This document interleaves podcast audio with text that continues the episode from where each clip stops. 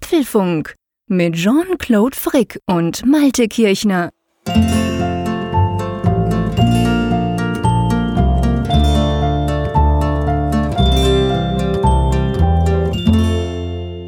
Ach du dicke sei, Ostern steht vor der Tür. Wir haben für euch natürlich auch für euer virtuelles Osternest ein paar schöne Themen und Neuigkeiten in eigener Sache im Gepäck. Darüber sprechen wir später. Aber erstmal möchte ich natürlich mit einem schönen Hallo in die Schweiz den lieben Jean-Claude begrüßen und vor allem gleich eine österliche Frage stellen, nämlich wie läuft denn das eigentlich Ostern bei dir? Ich meine, du bist ja so ein Tech-Geek. Hast du denn auch irgendwie die Osternester mit GPS-Daten irgendwie dann versehen und versteckt oder ist das noch ganz analog bei euch?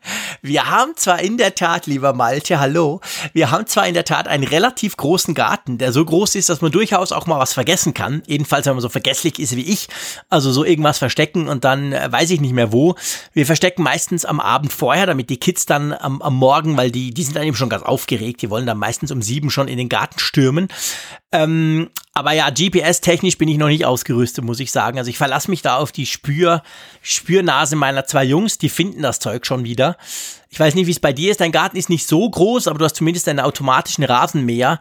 Musst dann gucken, dass der nicht drüber fährt plötzlich. Ja, Genau, das ist wahrscheinlich das größte Hindernis oder die größte Hürde, die ich zu überwinden habe, genau. dass ich den Rasenmäher dann rechtzeitig zum Osterwochenende dann in die Osterpause schicke, damit er eben nicht die Osternester rasiert. Wobei die sich ja sowieso wahrscheinlich nicht so unbedingt dann in dessen Radius bewegen würden. Aber nein, trotzdem, ich gehe da lieber auf Nummer sicher, ja.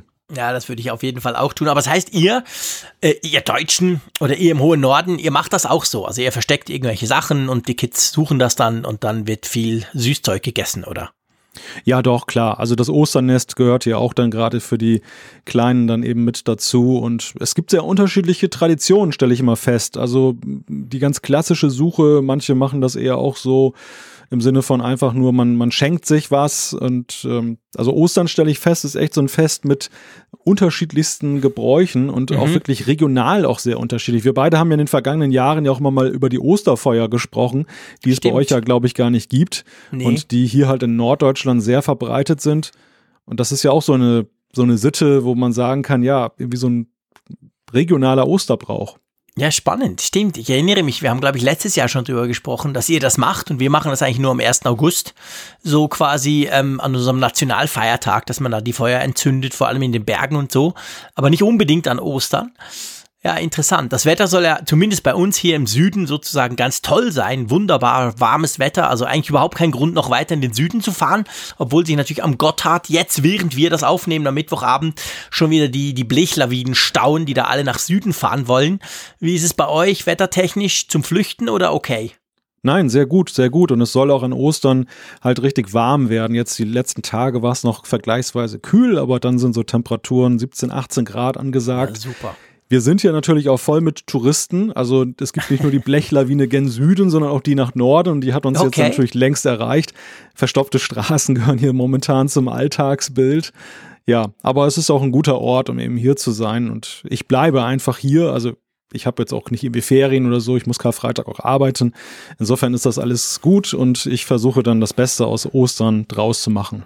Ja, klar. Also ich, ich habe Ferien diese Woche, wobei ich habe so viele Anfragen um 5G und Co. irgendwie. Da ist, läuft wieder ganz viel diese Woche bei uns in der Schweiz. Da rufen alle Journalisten bei mir an und wollen irgendeine Erklärung von mir.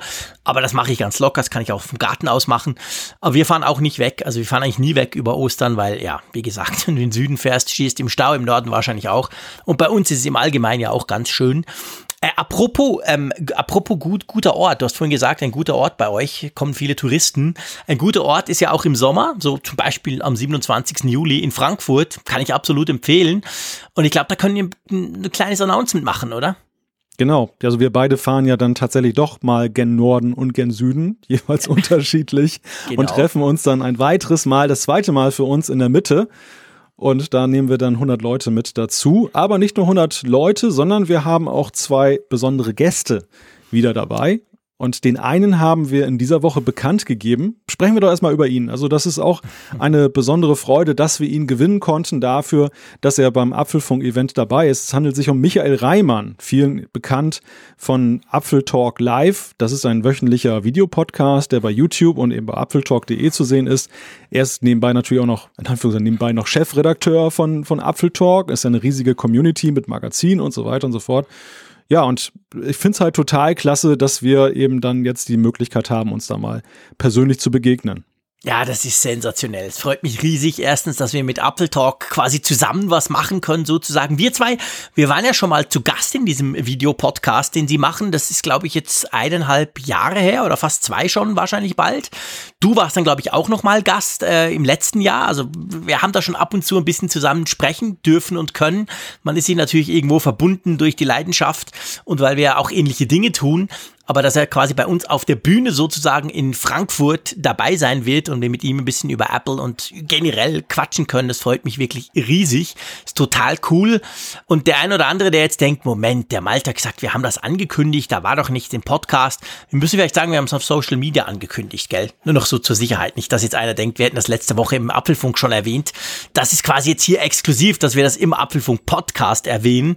Aber wir sind ja auch immer wieder auf Twitter unterwegs, Apfelfunk com, äh, auf unser Twitter-Handle, da könnt ihr natürlich auch mal ein bisschen lesen, da tun wir auch ab und zu mal was rausgeben. Ja, der Michael kommt nach Frankfurt und wird mit uns diskutieren.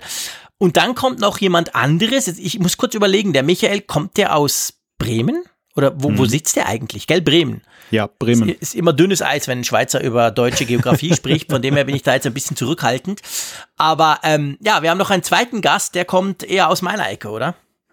Ja, ja, ich, ich hörte aus einem kleinen Ort, ich glaube, es ist, also was ich so hörte, nicht der allerschönste der Schweiz.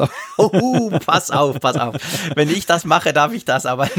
ja, den Floh hast du mir ins Ohr gesetzt. Ja, also ja, ich weiß, die, ganz übel, das will ich diese, gar nicht Diese sagen. Moderationskarte hast du mir untergeschoben. Ja, das stimmt, genau, weil ich immer lästere über St. Gallen. St. Gallen äh, am anderen Ende der Schweiz sozusagen, aber soll auch super schön sein, absolut kein Thema. Ich ja. war da auch schon. Immer wenn ich da bin, ist es kalt und schneit. Liegt vielleicht daran, dass ich meistens im Winter dahin ging. Ich war ein paar Mal schon geschäftlich da bei einem Radiosender. Aber ja, auf jeden Fall, der wohnt in St. Gallen und der ein oder andere, bei dem klingelt jetzt vielleicht. Das ist natürlich der Raphael Zeyer Prost, der auch dabei sein wird, den wir quasi auch mitnehmen ans Apfelfunk Frankfurt 2.0 Event. Und ja, Freut mich natürlich auch riesig, dass er dabei ist. Ähm, man muss wissen, er ist ja Schweizer, das heißt, er geht ja nicht gerne ins Ausland. Immer ein bisschen schwierig, aber wir haben es geschafft. Wir haben ihn überredet, wir konnten ihn gewinnen sozusagen und ja, coole Sache, oder? Vor allem, dann lernt ihr euch auch mal kennen, weil du kennst ihn ja auch noch nicht. Ja, eben. Also das ist dann auch eine weitere erste Begegnung. Und da knüpfen wir ja so an an das letzte Jahr. Letztes Jahr war ja das Jahr, wo wir beide uns zum ersten Mal begegnet sind. Genau. Das, das haben wir ja groß zelebriert. Deshalb war es ja auch eher so sehr fokussiert auf uns beide.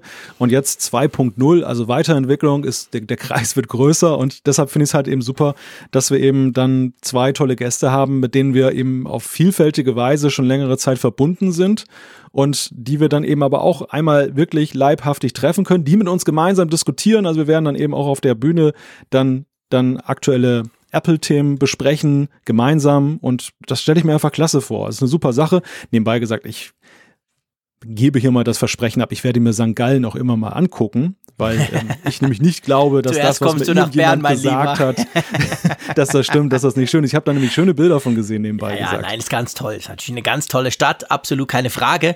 Es ist nur so, ich glaube, das bei euch ja wahrscheinlich ähnlich. Äh, bei uns zwischen den Kantonen quasi gibt es immer so eine kleine Rivalität.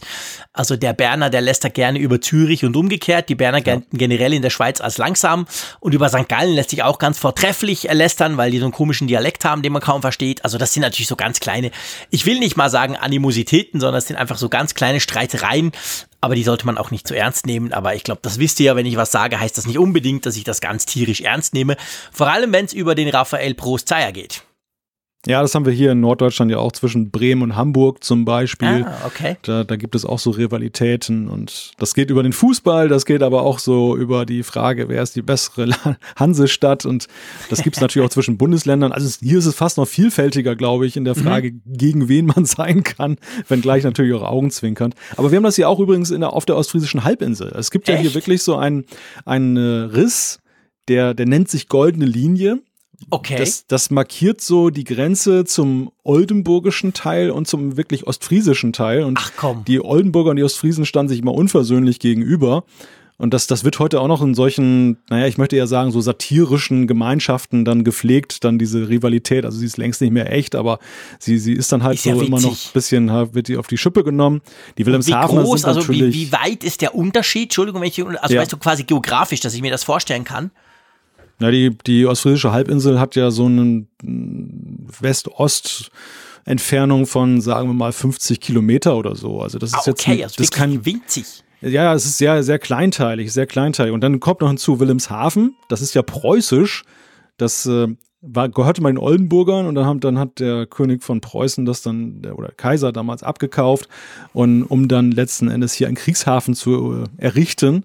Und dann gibt's dann noch dann die Wilhelmshavener, die sich auch nochmal wirklich abgekoppelt fühlen von dem Rest der Welt. Also ein bisschen Lokalkolorit hier an dieser Stelle, aber Krass. das, das so anknüpfend an die, diese augenzwinkernden Konflikte. Ja, und vor allem das Lustige ist ja, ich weiß gar nicht, hast du den Michael Reimer mal live und wahrhaftig gesehen? Nein. Oder auch immer nur per Skype, gell? Eben. Immer nur per Skype, obwohl wir Also so nah beieinander sind. Bremen ist ja nur eine Autostunde von mir entfernt. Ja, genau. Und er hat mich auch mal eingeladen, dass ich nach Bremen komme. Und es ist halt immer ein bisschen schwierig. Sie nehmen ihren Podcast ja am Freitagabend Mhm. um 19 Uhr auf. Und das ist eigentlich eine Uhrzeit, wo ich in der Regel noch im Büro sitze. Mhm. Und es hat sich dann leider nicht ergeben, dass dann irgendwie ein Urlaubstag und ähm, eine Einladung übereinkamen. Und wir beide hatten ja damals ja auch schon vollmundig das Versprechen ausgesprochen, dass wir dann Michael dann bei uns gerne auch in der Sendung dann gegen einladen würden. Das hat ja nun, wie du hast ja das von ich aufgezeigt und ich war ein bisschen peinlich berührt, dass es anderthalb Jahre her ist, aber ich glaube, jetzt haben wir auch eine perfekte Gelegenheit gefunden, Ja, die dann, klar. die das nachträglich auch rechtfertigt, dass wir das so, das so lange haben Ja, schleifen das lassen. passt ja auch, genau. Ja, ich meine, ich meine, man muss ja fairerweise auch sagen, Ihr Videopodcast, der basiert ja auch drauf, dass Sie immer einen Gast, manchmal sogar zwei Gäste haben. Bei uns ist es ja so, das müsst ihr mit uns zwei auskommen. Das ist ja auch Konzept vom Apfelfunk. Der Frick und der, und der, und der Malte, die quasseln da zusammen. Also bei uns ist es auch ein bisschen anders, aber ähm, nee, es passt. Es passt super, dass er kommen kann. Und ich glaube, das das wird eine su- super schöne Sache. Dann lernen wir zwei ihn auch mal live und wahrhaftig kennen. Du den Zeier und wir uns abgesehen davon, weil wir haben es ja auch, obwohl wir jetzt doch schon drei Jahre lang den Podcast machen, wir sind bei Folge 165, aber wir haben uns ja trotzdem nur einmal bisher gesehen, nämlich letztes Jahr bei diesem sagenumwogenen Frankfurt 1-0 sozusagen. Jetzt gibt's Frankfurt 2-0. Also so oft sehen wir uns ja auch nicht, gell? Ja, wir kennen uns eigentlich kaum. Ja, ich würde, ich habe jetzt extra diese ganz kleine Unterscheidung zwischen sehen und kennen gemacht, weil ich Ja. doch langsam denke, dass wir uns recht gut kennen. Also wenn ich Ja, so deine klar. Mails und Chats lese, wo du immer sehr genau herausspürst, wie es mir gerade geht oder was ich gerade tue und umgekehrt. Ich glaube, wir kennen uns schon ganz gut. Wir kennen uns eigentlich erstaunlich gut, für das wir uns nie sehen. Ich glaube, so Das könnte man es sagen, oder? Ja, nein, das stimmt. Und das war jetzt auch natürlich nicht ernst gemeint, sondern auch das Spiel damit. Aber ja, nein, das, äh, wir haben ja wirklich eine Verbindung zueinander, die ja eher virtueller Natur ist, aber Definitiv. schon würde ich auch als inniger kennend bezeichnen würde, als jetzt dann bei, bei vielen Leuten, die, mit denen ich leibhaftig so Ja, ständig absolut. zu tun habe. Ja, Ja, ja, das, absolut. das ist definitiv so. Das ist eigentlich auch das Erstaunliche. Ist auch, merke ich übrigens, und dann fangen wir dann gleich an mit den Themen, liebe Leute, nicht, dass ihr jetzt denkt, was wird denn das für eine Selbsthilfegruppe hier? Aber ich glaube, es ist trotzdem wichtig und ihr mögt das ja auch, wenn ihr ein bisschen über uns erzählen. Das merken wir immer an den Zuschriften, die wir dann kriegen. Ähm, ich ich finde auch spannend eigentlich, dass, dass, dass wir zwei uns ja zwar nur virtuell kennen, aber du hast es vorhin angesprochen, wir, wir kennen uns eben gut, weil man, man brennt für diese Leidenschaft Apfelfunk. Man hat so dieses gemeinsame Projekt und über dieses Projekt wurde man quasi, hat man sich dann kennengelernt und wir schicken uns ja auch sehr viele Nachrichten ständig rum und da ist es durchaus nicht immer nur irgendwie Apple-thematisch oder so. Und das finde ich schon spannend, das ist eigentlich etwas, ja, dank dem Internet. Ich, ich behaupte jetzt mal, vielleicht lehne ich mich zu weit aus dem Fenster, aber vor 20 Jahren wäre sowas einfach gar nicht möglich gewesen. Nein, Weil beim nein, nein. Telefon, ja, also klar, wir hätten viel telefonieren können, vielleicht, so nach dem Motto Brieffreundschaft gab es ja früher auch, aber man hätte natürlich nicht so ein Projekt machen können und das ist ja das, was uns eigentlich zusammengebracht hat, diese Idee, zusammen einen Podcast zu machen. Ja, der Apfelfunk ist gewisser, in gewisser Weise ein roter Faden, der Ja, genau. uns halt immer wieder einen Anlass gibt, miteinander zu tun zu haben, was wir aber sehr gerne tun. Und mhm. eigentlich, das ist ja das, warum wir es eigentlich in, in erster Linie tun, weil wir eben gerne miteinander zu tun haben, eben dann die Gespräche führen, über die Themen uns austauschen. Und das ist ja auch etwas, was immer mal wieder hinterfragt wird in E-Mails mit, wie, wie bringt ihr diese Disziplin auf, das jede mhm. Woche zu machen? Das ist doch ein riesiger Aufwand. Und ja, natürlich ist das ein Aufwand, aber auf der anderen Seite ist es eben auch Vergnügen. Es ist eben der, der Anlass eben dann immer wieder was gemeinsam großartig. zu machen. Ich freue mich immer die ganze Woche drauf, wenn ich dann mit dem Malte quasi ohne auf die Uhr gucken zu müssen einfach quasseln kann. Das Mikrofon läuft mit und ihr hört das dann quasi als Audiospur, salopp gesagt. Äh, das ist das ist tatsächlich ein Highlight. Das, das geht mir auch immer so. Und weil wir ja, ich bin ja sowieso schlaflos in Bern und du bist auch eher schlaflos in Wilhelmshaven, sage ich mal, weil wir ja gerne spät ins Bett gehen, passt das einfach. Der Mittwoch ja. ist gesetzt. Aber apropos, ja. wir sind ja eigentlich da, um nicht primär nur über uns zu sprechen, ja. auch wenn wir das ab und zu gerne tun. Wir haben auch so ein paar Themen so vor Ostern, oder? Ja, wir haben einige Themen und das erste Thema, das passt ganz gut zu dieser Überschrift Ach du dickes Ei, denn es, das kommt in der Osterwoche vollkommen überraschend. Es geht darum, dass Apple und Qualcomm sich geeinigt haben. Ihr erinnert euch, das war doch diese Geschichte, wo dann plötzlich ein iPhone-Verkaufsverbot dann zeitweise bestand. Und wie es dazu gekommen ist, was das bedeutet, darüber sprechen wir. Ja, absolut crazy. Dann sprechen wir darüber, warum es unter Umständen dunkel wird, zumindest dann im Herbst. Es geht natürlich um iOS 13, nicht nur um den Dark Mode, aber auch, lieber Malte, da musst du durch. Wir werden iOS 13, die neuesten Gerüchte mal so ein bisschen für euch zusammenfassen. ich weiß gar nicht, warum das so schlimm sein soll, aber. Das erkläre ich dir dann. okay, wir, wir bringen mal wieder Licht ins Dunkel, denn es gibt auch dann eine Funktion mit mehr Licht Apple hat ein macOS-Update herausgebracht und das sorgt bei, Mac bei MacBook Air Besitzern dafür, dass Displays heller leuchten. Warum? Genau. Genau, dann haben wir ein typisches Programmiererthema, weil wir müssen ja ab und zu im Podcast auch mal erwähnen, dass der Malte ein total cleverer Programmierer ist. Es geht um irgendetwas mit Max, ich habe keine Ahnung, aber der Malte wird uns dann alles erklären. 500 Millionen Dollar soll Apple angeblich in Apple Arcade stecken was das bringt, ja, oder was das soll, dazu später mehr. 100% erneuerbar. Apple übertrifft die eigenen Klimaziele. Da sprechen wir natürlich drüber. Ja, und dann ein ganz interessantes Thema, was gar nicht jetzt durch Apple aufgebracht wurde, aber jetzt rund um diese Services-Geschichte diskutiert wird, nämlich ob Apple vielleicht auch in Sachen Podcasts etwas im Servicebereich machen könnte. So, lass uns gleich äh, anfangen. Und zwar wirklich, man, man kann es eigentlich nicht anders sagen mit dem absoluten Breaking News-Thema. Das schlug gestern Abend ein. Ich, ich, man darf, glaube ich, schon so sagen, wie ein bisschen wie eine Bombe. Nämlich, dass Apple und Qualcomm sich geeinigt haben. Oder anders gesagt, sie stellen sämtliche Rechtsstreitigkeiten ein, die sie zusammen haben. Das tönt jetzt im ersten Moment, wenn man noch nicht weiß, um was es ging, so, ja, okay, die streiten ja alle immer ein bisschen zusammen.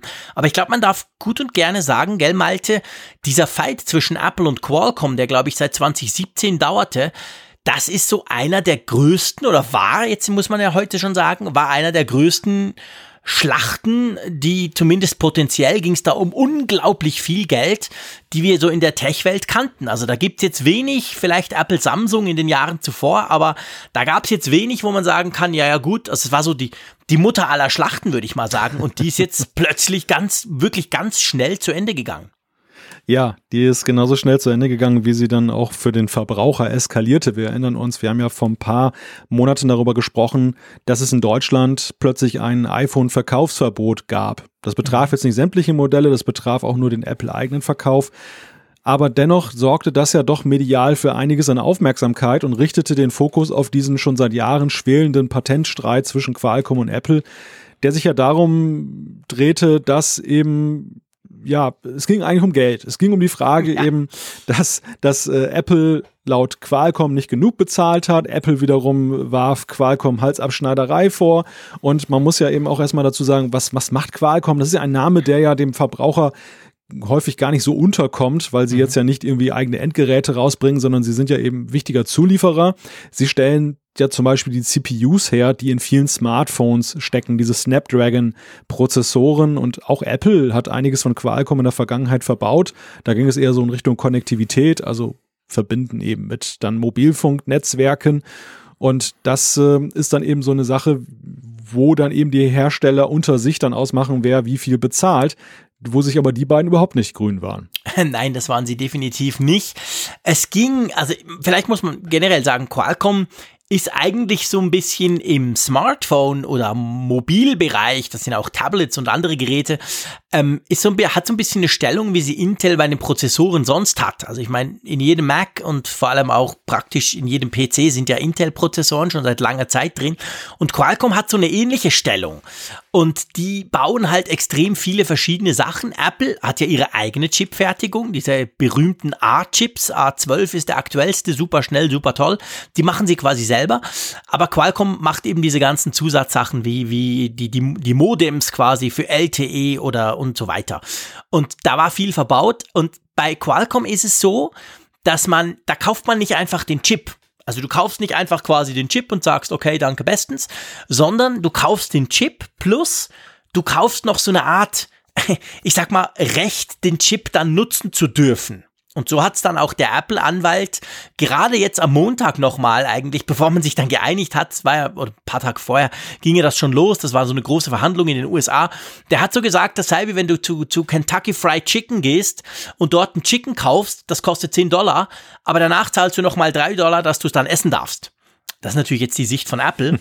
Qualcomm sagt, nee, das ist quasi das Gesamtpackage, das zählt, da ist noch ganz viel dabei, Support etc., schieß mich tot.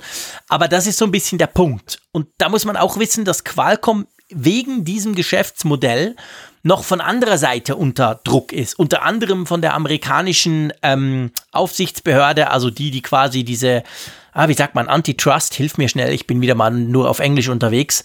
Also mhm. die, die, die, die, die, die, die verhindern, also die, die kartellrechtlich, kartellrechtlich, ganz ja. genau, Dankeschön.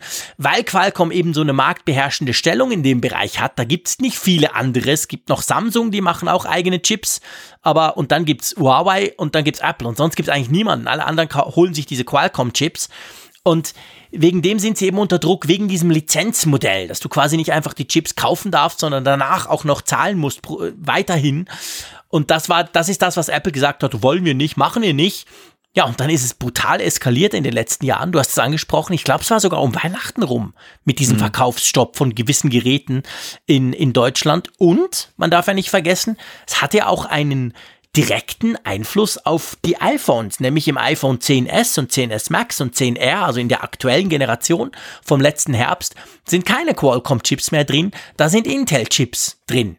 Was das mhm. heißt und ob die jetzt besser sind, da sprechen wir nachher mal noch drüber. Ja. Aber ähm, also da hat Apple dann wirklich Konsequenzen gezogen, dass sie gesagt haben, nee, wir wollen nicht mehr mit Qualcomm und haben andere andere Dinge verbaut. Also das war schon, das war schon eine Riesengeschichte und, und jetzt ist plötzlich vorbei. Eigentlich komisch, oder? Und man weiß gar nicht, wer wie viel, wem wie viel Geld zahlt, gell? Das wurde alles stillschweigend irgendwie vereinbart. Ja, ja, ja. Also sie haben so einige Eckpunkte dieser Einigung bekannt gegeben. Einer lautet halt, dass Apple jetzt rückwirkend zum 1. April Lizenznehmer wieder geworden ist bei Qualcomm und dann einen, glaube sechsjährigen Vertrag mit ihnen abgeschlossen hat mit Option auf Verlängerung. Aber es wird halt nichts darüber gesagt, ob sie sich in den zentralen Punkten geeinigt haben, nämlich der Frage, ich kaufe einen Chip und dann muss ich halt die Nutzung auch noch bezahlen. Qualcomm argumentiert ja, dass es ja eben auch eine Frage ist von ähm, Software, die sie mhm. ja bereitstellen, um dann diese Chips anzusprechen und die wird ja permanent weiterentwickelt und deshalb sei es eben gerechtfertigt, dass dann eben auch dann da entsprechende Servicegebühren erhoben werden werden. Und ähm, Natürlich hat das aber auch eben was damit zu tun, umgekehrt mit der marktbeherrschenden Stellung, die du angesprochen ja. hast. Und Apple hat ja auch ja nicht nur im, im, mit Blick auf die CPU versucht, sich frei zu machen von Qualcomm. Und ich glaube, damit kommen wir dann auch so zum springenden Punkt, ja. warum es dann jetzt so zu dieser Einigung gekommen sein könnte. So, so, genau weiß das keiner, aber die Analysten sind da doch recht äh, ja, sich einig, warum das passiert ist. Weil nämlich, es geht um 5G. Es geht um die Frage, wie man 5G unterstützen kann, mit welchen Chips. Und da wollte Apple natürlich ursprünglich Qualcomm meiden wie der Teufel das Weihwasser, nach dem Motto, da kriegen wir nur Ärger wieder mit denen. Dann haben sie sich auf Intel fokussiert, die da angetreten sind mit, wir kriegen das hin. Und ähm, jetzt ist, hat dann kurz nach dieser Einigung von Apple und Qualcomm Intel bekannt gegeben, dass sie mit den 5G-Modems gar nichts mehr machen, dass sie raus sind aus der ganzen Sache. Und dadurch natürlich wird klar, warum Apple dann doch den Weg zu Qualcomm zurückgefunden haben könnte. Es gibt ja, es gibt ja, ich sag mal, es gibt eigentlich zwei, ähm, äh, zwei Möglichkeiten, wie man diese ganze Geschichte anschaut. man kann es so anschauen, Intel, also ich, ich fange mal vorne an. Apple hat in den aktuellen iPhones eben keine Qualcomm Modem Chips mehr drin, sondern alles Zeug von Intel. Und ich glaube, wir lehnen uns da nicht aus dem Fenster, wenn wir sagen, die Dinger sind schlechter. Der Empfang ist schlechter, die Geschwindigkeiten sind schlechter. Das konnte man, gab gerade am Anfang ja vom iPhone 10s, gab es einige, die gesagt haben, ey, ich habe viel schlechteren Empfang. Inzwischen gab es diverse Software-Updates, aber selbst ich, der am Anfang gesagt hat, der ist doch alles ganz toll, muss sagen, wenn ich im Zug, das ist ja so meine, meine Qualitätsmessung zwischen Bern und Zürich, immer online, ich habe tatsächlich mit meinem iPhone 10s Max einen schlechteren Empfang als mit dem iPhone 10 vorher, wenn ich das so direkt vergleiche. Also offensichtlich kann Intel nicht die Qualität liefern, die vorher Qualcomm Qualcomm geliefert hat. Und vielleicht, Klammer auf, wir haben jetzt so ein bisschen, es tönt so ein bisschen nach Bashing für, auf Qualcomm. Die sind zwar marktbeherrschend, aber man muss auch sagen, sie sind auch saugut. Also das, was sie machen, und zwar auf der einen Seite eben so ein bisschen das technische Modem-Zeugs, aber auch diese Snapdragon-Chips, die sind unglaublich gut. Also die sind extrem gut, die sind wirklich, also es ist nicht so, dass das irgendeiner ist, der auch noch Scheiße produziert, sondern das ist echt ganz klasse Zeug, was die machen. Halt eben auch teuer, sag ich mal. Und Intel, ja, Apple ging auf Intel im Herbst, aber ich behaupte mal, oder so lese ich's, wahrscheinlich waren sie nicht so super zufrieden. Und jetzt könnte es natürlich sein, dass in diesem Deal, den sie jetzt geschlossen haben mit Qualcomm, eben auch drin ist, hey, in Zukunft wird Apple wieder Qualcomm-Zeug nehmen und vor allem natürlich diese 5G-Chips dann in seine iPhones verbauen. Daraufhin hat Intel gesagt, shit, jetzt haben wir unseren größten Kunden verloren, also hören wir doch auf damit. Das ist die eine Seite, wie man es angucken kann. Oder man dreht um. Intel ging zu Apple hin, hat gesagt, hey, sorry Freunde, aber wir kriegen das nicht hin. Wir wollen sowieso nicht dieser blöde kleine Chipzeug da. Wir hören auf mit 5G. Und dann hat Apple gemerkt, ups, wir haben irgendwie ein Zentra uns fehlt ein zentrales Baustein von dem Teil, wir müssen das haben. Ja, okay, dann halt Qualcomm. Also, weißt du, es gibt so hm. diese zwei Möglichkeiten. Ich weiß nicht, welche ja, stimmt. Ja, und auch da gibt es ja noch wieder zwei, zwei Möglichkeiten und Stränge. Der, der, der eine betrifft ja 5G an sich, nämlich die Frage, wann ist eigentlich der geeignete Zeitpunkt für, für äh, Apple in das ganze 5G-Thema einzusteigen. Mhm. Es gab ja die Vermutung, dass dieses Jahr schon Apple mit 5G kommen könnte, weil ja nun auch schon erste Hersteller im Android-Lager da längst dabei sind. Aber da waren sich eigentlich alle einig, unabhängig von Intel hält Apple den Zeitpunkt für jetzt noch nicht für gegeben, weil ja, ja in vielen Ländern, zum Beispiel Deutschland, ja 5G noch gerade erst in der Versteigerung ist und warum soll man in ein, wie, wie will, oder äh, Apple betrachtet es immer sehr auf die Verkaufbarkeit. Klar. Also sie gucken, wie kann man diese Marketing-Aussage eben formulieren und äh, was, was bringt es denn? 5G ist was für Tech-Nerds, aber der, der gemeine Nutzer kann ja da gar nichts mit anfangen, weil es kein 5G gibt in vielen Ländern. Also es ist eigentlich Quatsch, zum jetzigen Zeitpunkt dann diesen Unique Selling Point zu verbraten ähm, den kann man besser später bringen. Und deshalb war 2020 dann eben dann diskutiert worden. Man kann natürlich aber generell eben auch fragen, so 5G, ist das überhaupt so, so ein Must-Have? Jetzt dann muss es auch 2020 unbedingt schon da sein, denn wenn man mal Deutschland betrachtet, das Problem der meisten Nutzer ist ja eben nicht 5G, oder das nicht vorhandensein 5G. Das, das, das größte Problem der Nutzer ist schlichtweg, dass die Mobilfunkversorgung jetzt mit den jetzigen Technologien, die schon recht gut sind, noch gar nicht so super ist. Also dieses 5G als Heizbringer ist ja sowieso so eine Sache, die mit einem großen Fragezeichen zu versehen ist. Apple stand also vor dieser Entscheidung, machen wir weiter 4G-Phones, indem wir dann eben und das gab es ja auch, die die Entwicklung selber in die Hand nehmen. Es soll ja ein Team geben bei Apple, was sich dann der Frage gewidmet hat, eigene Modem-Chips zu entwickeln. Die sind aber bei weitem noch nicht da, wo sie sein müssten, um jetzt dann eben was Release-fähiges herauszubringen. Oder aber wollen wir 5G, müssen wir 5G haben, einfach aus Marketingerwägung, weil alle anderen es dann auch schon machen 2020 und gehen deshalb diesen Deal mit Qualcomm ein. Der zweite Punkt, der zweite Strang noch ganz kurz ist, man muss natürlich auch betrachten, das Verhältnis Apple-Intel ist ja auch nicht immer zum Besten bestellt gewesen, denn Intel ist ja nun auch ein Ärgernis für Apple gewesen bei den Macs, weil sie auch dort ja schon enorme Liefer Verzugsschwierigkeiten hatten und das ja dazu geführt hat, dass die Macs auch in den letzten Jahren halt so sachte nur geupdatet wurden. Äh, ja, also äh, vielleicht ganz kurz nur zu 5G. Ich meine, das, da könnte man problemlos auch eine Stunde über 5G diskutieren. Das wollen wir ja nicht unbedingt tun. Also ich glaube, dass 5G die Zukunft ist, muss man nicht diskutieren, das ist völlig klar. Die Frage ist wie immer, wann fängt denn die Zukunft an? Und ähm, ich bin völlig mit dir einig, dieses Jahr macht das null Sinn, also absolut nicht. Ich habe das auch schon in diversen Medien hier in der Schweiz gesagt. Ich werde immer wieder gefragt, als die als Telekom-Experte zu 5G. Dieses Jahr braucht das niemand, Punkt. Da zahlt man vor allem viel zu viel für ein Smartphone und hat eine Funktion, die bei uns in der Schweiz zwar jetzt langsam kommt. Bis Ende Jahr soll das bei uns sogar funken überall, aber ja, man braucht halt noch nicht. Nächstes Jahr, Ende nächstes Jahr, man darf ja nicht vergessen, der Release-Zyklus von Apple ist ja immer Herbst, also wäre dann Herbst 2020, könnte es ein Thema sein, weil es ist natürlich so, dass Apple ja nicht nur nach Deutschland guckt. Nicht nur, auch nicht nur in die Schweiz. Aber andere Länder sind ja da durchaus weiter als wir. Das muss man ja fairerweise auch sagen.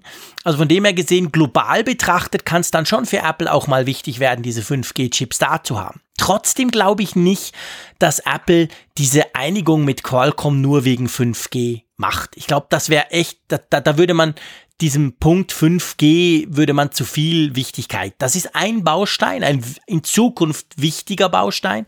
Aber ich glaube schon, es ging natürlich ganz generell drum, und ich meine, wenn du, ich habe noch, ich habe heute noch mal gegoogelt ein bisschen nach nach diesen Problemen mit den mit den Intel Modems und das ist schon nicht so, dass das nur so ein paar Freaks gemerkt haben, sondern es ist schon ein latentes immer noch so, ich würde mal sagen so ein Grundrauschen, das sich da seit der Einführung der neuen iPhone Modelle ein bisschen durchzieht, dass halt viele einfach sagen, ja, wir sind nicht zufrieden, weder mit dem Empfang noch mit der Geschwindigkeit, die erreicht werden kann. Und ich glaube schon, dass Apple da zumindest einen Handlungsbedarf sieht. Und auf der anderen Seite war es ja so, also man muss fairerweise auch sagen, Qualcomm hat ja Apple durchaus auch gepiesackt. Also diese Verkaufsverbote, das war ja nicht nichts. Ich glaube, wir haben uns da im, im, Dezember so ein bisschen, ja nicht lustig drüber gemacht, aber es ging ja um iPhone 7 und iPhone 8 und wir haben so gesagt, oh, buh. Aber das war schon, ich glaube, da hat der Qualcomm einen gewissen Hebel und wir haben ja auch diskutiert, man weiß halt nie, wie die Gerichte das eine oder andere entscheiden. Und das war sicher ein großer Unsicherheitsfaktor, den auch Apple aus der Welt haben wollte. Ich glaube, das hat dann alles zusammengespielt, dass man in, dass man gesagt hat, komm, jetzt, okay, jetzt, jetzt räumen wir das mit Qualcomm aus. Vielleicht hat der Apple einen guten Deal und beziehungsweise einen guten Preis gekriegt und Qualcomm kriegt natürlich trotzdem ganz viel Kohle und so. Aber ich glaube, dass Intel dann raus ist aus dem Ganzen, ähm, das dürfte Apple wahrscheinlich nicht sehr schmerzen, sondern mittelfristig eher freuen. Jetzt fürs Gerät. Weil ich behaupte mal einfach, das iPhone wird besser dadurch, wenn es wieder Qualcomm Modem-Chips verbaut sind als Intel-Chips. Weil Intel das einfach nicht in der gleichen Qualität hingekriegt hat wie Qualcomm. Ja, und ich glaube auch, dass insgesamt auch die Geschäftsbeziehung von Apple zu Intel nicht intensiver wird in der Zukunft. Denn Na, es ist ja schon stimmt. lange ja. gemutmaßt worden, dass ja eben auch der, der Change äh, auf ARM-Prozessoren auf den Macs bevorsteht, mhm. was natürlich das Verhältnis zwischen Intel, also die einzige Freundschaft, die da ja entstanden ist, als Apple von den PowerPC-Prozessoren von IBM gewechselt ist auf die Intel-Plattform. Ähm, diese einzige Freundschaft würde sehr stark darunter leiden, wenn dann Apple plötzlich dann seine eigenen Chips da Logisch, einbaut klar. in die ganzen MacBooks und iMacs und ähm, damit dann auch beispielgebend ist, besonders wenn das jetzt noch besonders gute Prozessoren wären, wo man dann feststellt, hey, die sind viel besser als die von Intel, mhm. dann dann wird das zwar nicht jetzt dafür, zu, dafür sorgen, dass, dass Apple seine Prozessoren noch an andere Hersteller verkauft, aber es könnte Intel schon ganz schön wehtun. Man muss ja. zum Verkaufsverbot vielleicht noch eben sagen, wir haben ja damals festgestellt, es ging ja zum Beispiel auch um das iPhone 10, das zu dem Zeitpunkt ja gar nicht mehr im Verkauf war oder jetzt eigentlich dann raus war mhm. und was dann ja eher symbolischer Natur ist. Aber es brachte, es brachte Verunsicherung, es brachte Unklarheit und Apple, wenn Apple eines liebt, ist es ja Einfachheit. Apple will ja eben, dass die Verbraucher das Gefühl haben, die Dinge sind gut zu überblicken, sehr verlässlich, transparent und das, ähm, dieser, dieser Move sorgte natürlich dafür, dass die Leute plötzlich dann irgendwie irritiert waren. Moment, iPhone Verkaufsverbot, aber welches Modell und wo kann ja, ich es noch kaufen? Stimmt. Es war ja, es war ja ziemlich chaotisch. Es brachte in ja, diese stimmt. wunderbare Apple-Welt, brachte es Chaos hinein. Ja. Und wenn Apple eines hasst, ist das so etwas. ja, und ich genau. glaube, die mögen Ich glaube, Chaos. deshalb war es PR-technisch, war es schon ein echter, ein ja ein echter Stachel, ja. den sie da gesetzt haben. Und äh, das hat ja auch dieser ganzen Angelegenheit, ähm, dieses Patentstreits ja auch ein Gewicht gegeben, die Patentstreitigkeiten ja sonst häufig gar nicht haben. Also ja. vielmals äh, kommt das ja gar nicht beim Verbraucher so stark an. Es gibt zwar viele Schlagzeilen, es wird mit Milliarden da hin und her gehauen, aber am Ende ist es dann eben so, der Verbraucher liest allenfalls so, es könnte sein, dass, wenn sie sich nicht einigen, dass dies und das passiert. Mhm. Und am Ende einigen sie sich doch. In dem Fall war es genau. natürlich schon so, da passierte etwas. Und das, wie du ja schon sagtest, dann auch noch in so einer ungünstigen Jahreszeit, dann so vor Weihnachtsgeschäft. Ja. Ja. ja, ja, nee, das war also eben, das war schon, das war schon nicht ohne. Und ich muss eigentlich sagen, ich, ich habe das so, so, gestern gelesen, dachte so, oh krass, hat Qualcomm quasi gewonnen. Aber dann habe ich mir überlegt, eigentlich wahrscheinlich mittelfristig gewinnen eben doch alle. Wir quasi als Konsumenten, dass wir einfach, ich sag's mal salopp, ein besseres iPhone kriegen, das einfach besser funkt, besser Empfang hat und vielleicht auch schneller ist. Vielleicht mittelfristig sogar, dass wir dann schneller ein 5G-Smart, ein, ein 5G-fähiges iPhone kriegen, auch wenn ich, Klammer auf, das jetzt für nicht so wichtig halte in den nächsten zwei Jahren, aber okay. Ähm, also ich glaube, grundsätzlich kann man sagen, ist das okay, auch wenn es Apple wahrscheinlich eine Stange Geld kosten wird. Ja, Apple war einfach in einer Sackgasse, glaube ich. Ja. Also sie, sie, sie kamen nicht mehr weiter mit diesem Weg, den sie beschreiten wollten, mit Intel zusammenzuarbeiten. Ich glaube, die, die Gründe, die wir besprochen haben, die, die sprachen alle etwas dafür. Ich glaube aber, dass dieses 5G-Thema auch ein, eine Weichenstellung einfach war, mhm. weil sie, sie standen vor, wirklich vor der Entscheidung, warten, mit 5G warten weil Intel es nicht bringt, also mussten sie selber was entwickeln oder aber in den sauren Apfel beißen. Denn wir haben ja jüngst noch gelesen, es gab ja auch mal ein Treffen zwischen den CEOs von Qualcomm und, und Apple, Tim Cook und der, der Geschäftsführer von Qualcomm, mhm. haben dann auch versucht, diesen Streit beizulegen und das ist ja wohl dann auch so eine Geschichte gewesen, die so in völliger ja, wie soll man sagen, äh, einem völligen Zerwürfnis mündete und Apple-Mitarbeiter wurden dann in einem Bericht zitiert mit, dass äh, sie nicht mehr daran glauben, dass mit den, diesen CEOs dann noch eine Einigung ist, also dass es längst nicht mehr ein sachlicher Streit ist, sondern auch eben ein, ein sehr persönlicher Streit zwischen diesen beiden Häusern. Mhm. Und umso überraschender halt, dass man dann eben das, das überwunden hat. Ich glaube auch, es wird am Ende viele Gewinner geben, aber ich glaube auch, dass in Cupertino das wirklich ein extrem saurer Apfel war, an dem man da reinbeißen musste. Ja, das definitiv. Also das ist das ganz garantiert. Das dürfte Apple sehr schwierig gefallen sein, sich da quasi zu einigen. Aber ich meine, auch Apple kann nicht alles selber machen, auch wenn sie natürlich das alles versuchen. Wir erinnern uns gern an die Displays, die ja Samsung fertigt für die, für die, für die neuen iPhones. Und es gibt da noch die ein oder andere Abhängigkeit, auch wenn Apple schon viel weiter geht mit der Unabhängigkeit als, als manch anderer Hersteller, vor allem natürlich mit der eigenen Chipfertigung. Aber ja, um Qualcomm offensichtlich kommen sie nicht rum. Drum hat man sich jetzt geeinigt. Mal gucken, was draus kommt. Ob dann schon die 2019er iPhones, zwar kein 5G, aber vielleicht schon wieder ein Qualcomm-Modem drin haben. Who knows? Das wissen wir nicht. Wir werden das sehen. Aber ja, spannende Geschichte definitiv und vor allem völlig unerwartet. Man hat eigentlich eher so damit gerechnet, dass jetzt die nächsten paar Wochen dieser große Kampf da vor Gericht hin und her und große Wellen schlagen wird.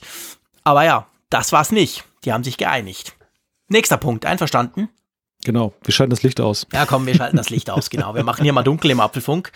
Äh, sozusagen, genau. Ich habe das vorhin so ein bisschen leicht, leicht ähm, flapsig gesagt, wie ich das gerne tue. Es geht um iOS 13. iOS 13 kommt so sicher wie das Abend in der Kirche ziemlich, ja, was heißt ziemlich? Nein, Quatsch, ganz sicher auch an der WWDC im Juni diesen Jahres wird das mal vorgestellt werden und da gibt's jetzt neueste Gerüchte, was denn da so drin sein könnte. Unter anderem, und ich glaube, damit fangen wir gleich an, mit einem systemweiten Dark Mode. Und ich habe vorhin so ein bisschen äh, zu dir rüber gesagt, ja, da musst du durch, Malte, weil wir hatten ja mal eine Diskussion um Dark Mode. Das war, als Mac OS 10.14 vorgestellt wurde, also letztes Jahr. Und da hast du dich ja so ein bisschen als ja, finde ich eigentlich nicht so wichtig und auch nicht so toll geoutet und ich hingegen war ganz begeistert, dass man da eben gewisse Dinge schwarz einfärben kann. Wie, wie, wie stehst du heute zum Dark Mode? Immerhin hast du bei uns in der Funkgeräte-App einen super klasse coolen Dark Mode eingebaut. Ja, insofern siehst du, es ist keine Antipathie, sonst hätte ich das sicherlich nicht genau. getan.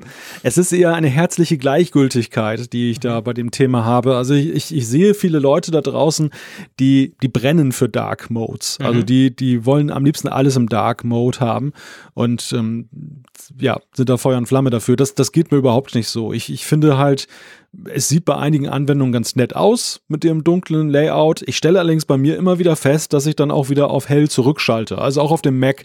Ich ja. habe natürlich den Dark Mode dann auch mal so ein paar Wochen ausprobiert, aber mir war das Ganze irgendwie zu düster. Irgendwie, irgendwie deprimierte mich das. Gut, ich habe das dann auch im Winter getestet. Das war vielleicht nicht die beste Jahreszeit oh. dafür. Aber dann in der dunklen Jahreszeit auf dunkle Bildschirme zu gucken, macht einfach keine Freude.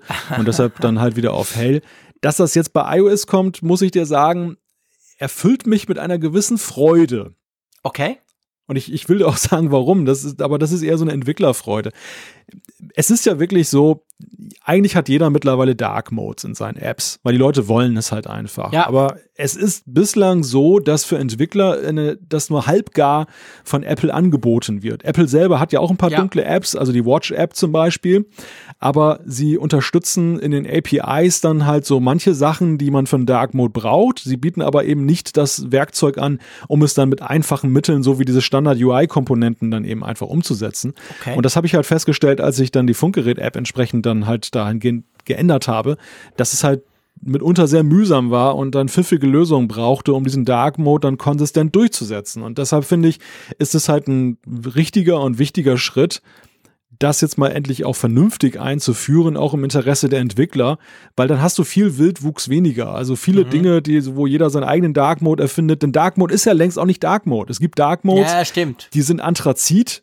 genau. Und es, und es gibt solche, mhm. nee, die sind nicht schwarz. Du siehst auf dem OLED-Display siehst du natürlich krass, weil du merkst natürlich dann auch beim richtigen Dark Mode, der richtig schwarz ist, ja. hast du natürlich dieses geniale Kontrastverhältnis, wenn da weiße Schrift draufsteht. Genau. Aber wenn es Anthrazit ist, dann ist es ja eigentlich nur so eine Fake Dark Mode-Geschichte. Und ich finde es halt gut, dass Apple dann da irgendwo einen Standard setzt, dass sie sagen, so hat ein Dark Mode nach, unseren, nach unserer Designphilosophie auszusehen. Und das ist sicherlich auch der App-Landschaft dann halt zuträglich. Wie gesagt, ich bin da relativ emotionsfrei, was das Thema angeht. Natürlich werde ich es ausprobieren, aber ähm, ja, nee, schön, dass es kommt oder kommen soll, kommen soll. Und trotzdem muss man ja sagen, ist es ziemlich sicher die ich sag mal, unwichtigste Funktion, die wir von iOS 13 wahrscheinlich erwarten dürfen.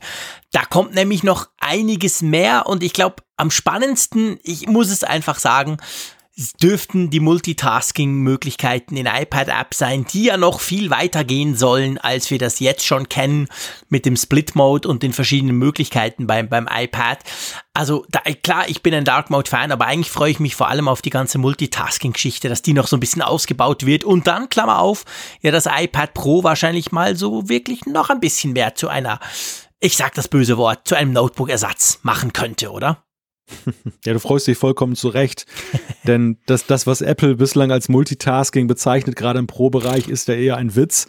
Ja. Denn ausgenommen mal den Safari-Browser, wo du ja die Tabs hast und kannst dann tatsächlich die, die gleiche App für mehrere Anwendungen in Anführungszeichen nutzen, ist es ja so, dass du die meisten Apps eben, nein, was heißt die meisten? Du kannst Apps schlichtweg nicht ein zweites Mal öffnen parallel. Du kannst jetzt nicht eine neue Instanz ja. einer App einfach aufmachen und darin etwas anderes machen. Und da viele Apps eben auch nicht so konzipiert sind, dass sie zum Beispiel Tabs haben, dass du zumindest so ein simuliertes Multitasking in der App hast, bist du letztendlich dann aufgeschmissen, dass du eben dann diese App oder den Vorgang jetzt beenden musst, um dann wieder das andere neu zu laden und hin und her. Und das, das soll dann durchbrochen werden, indem halt wirklich dann neue Instanzen, also so zusätzliche Fenster quasi mhm.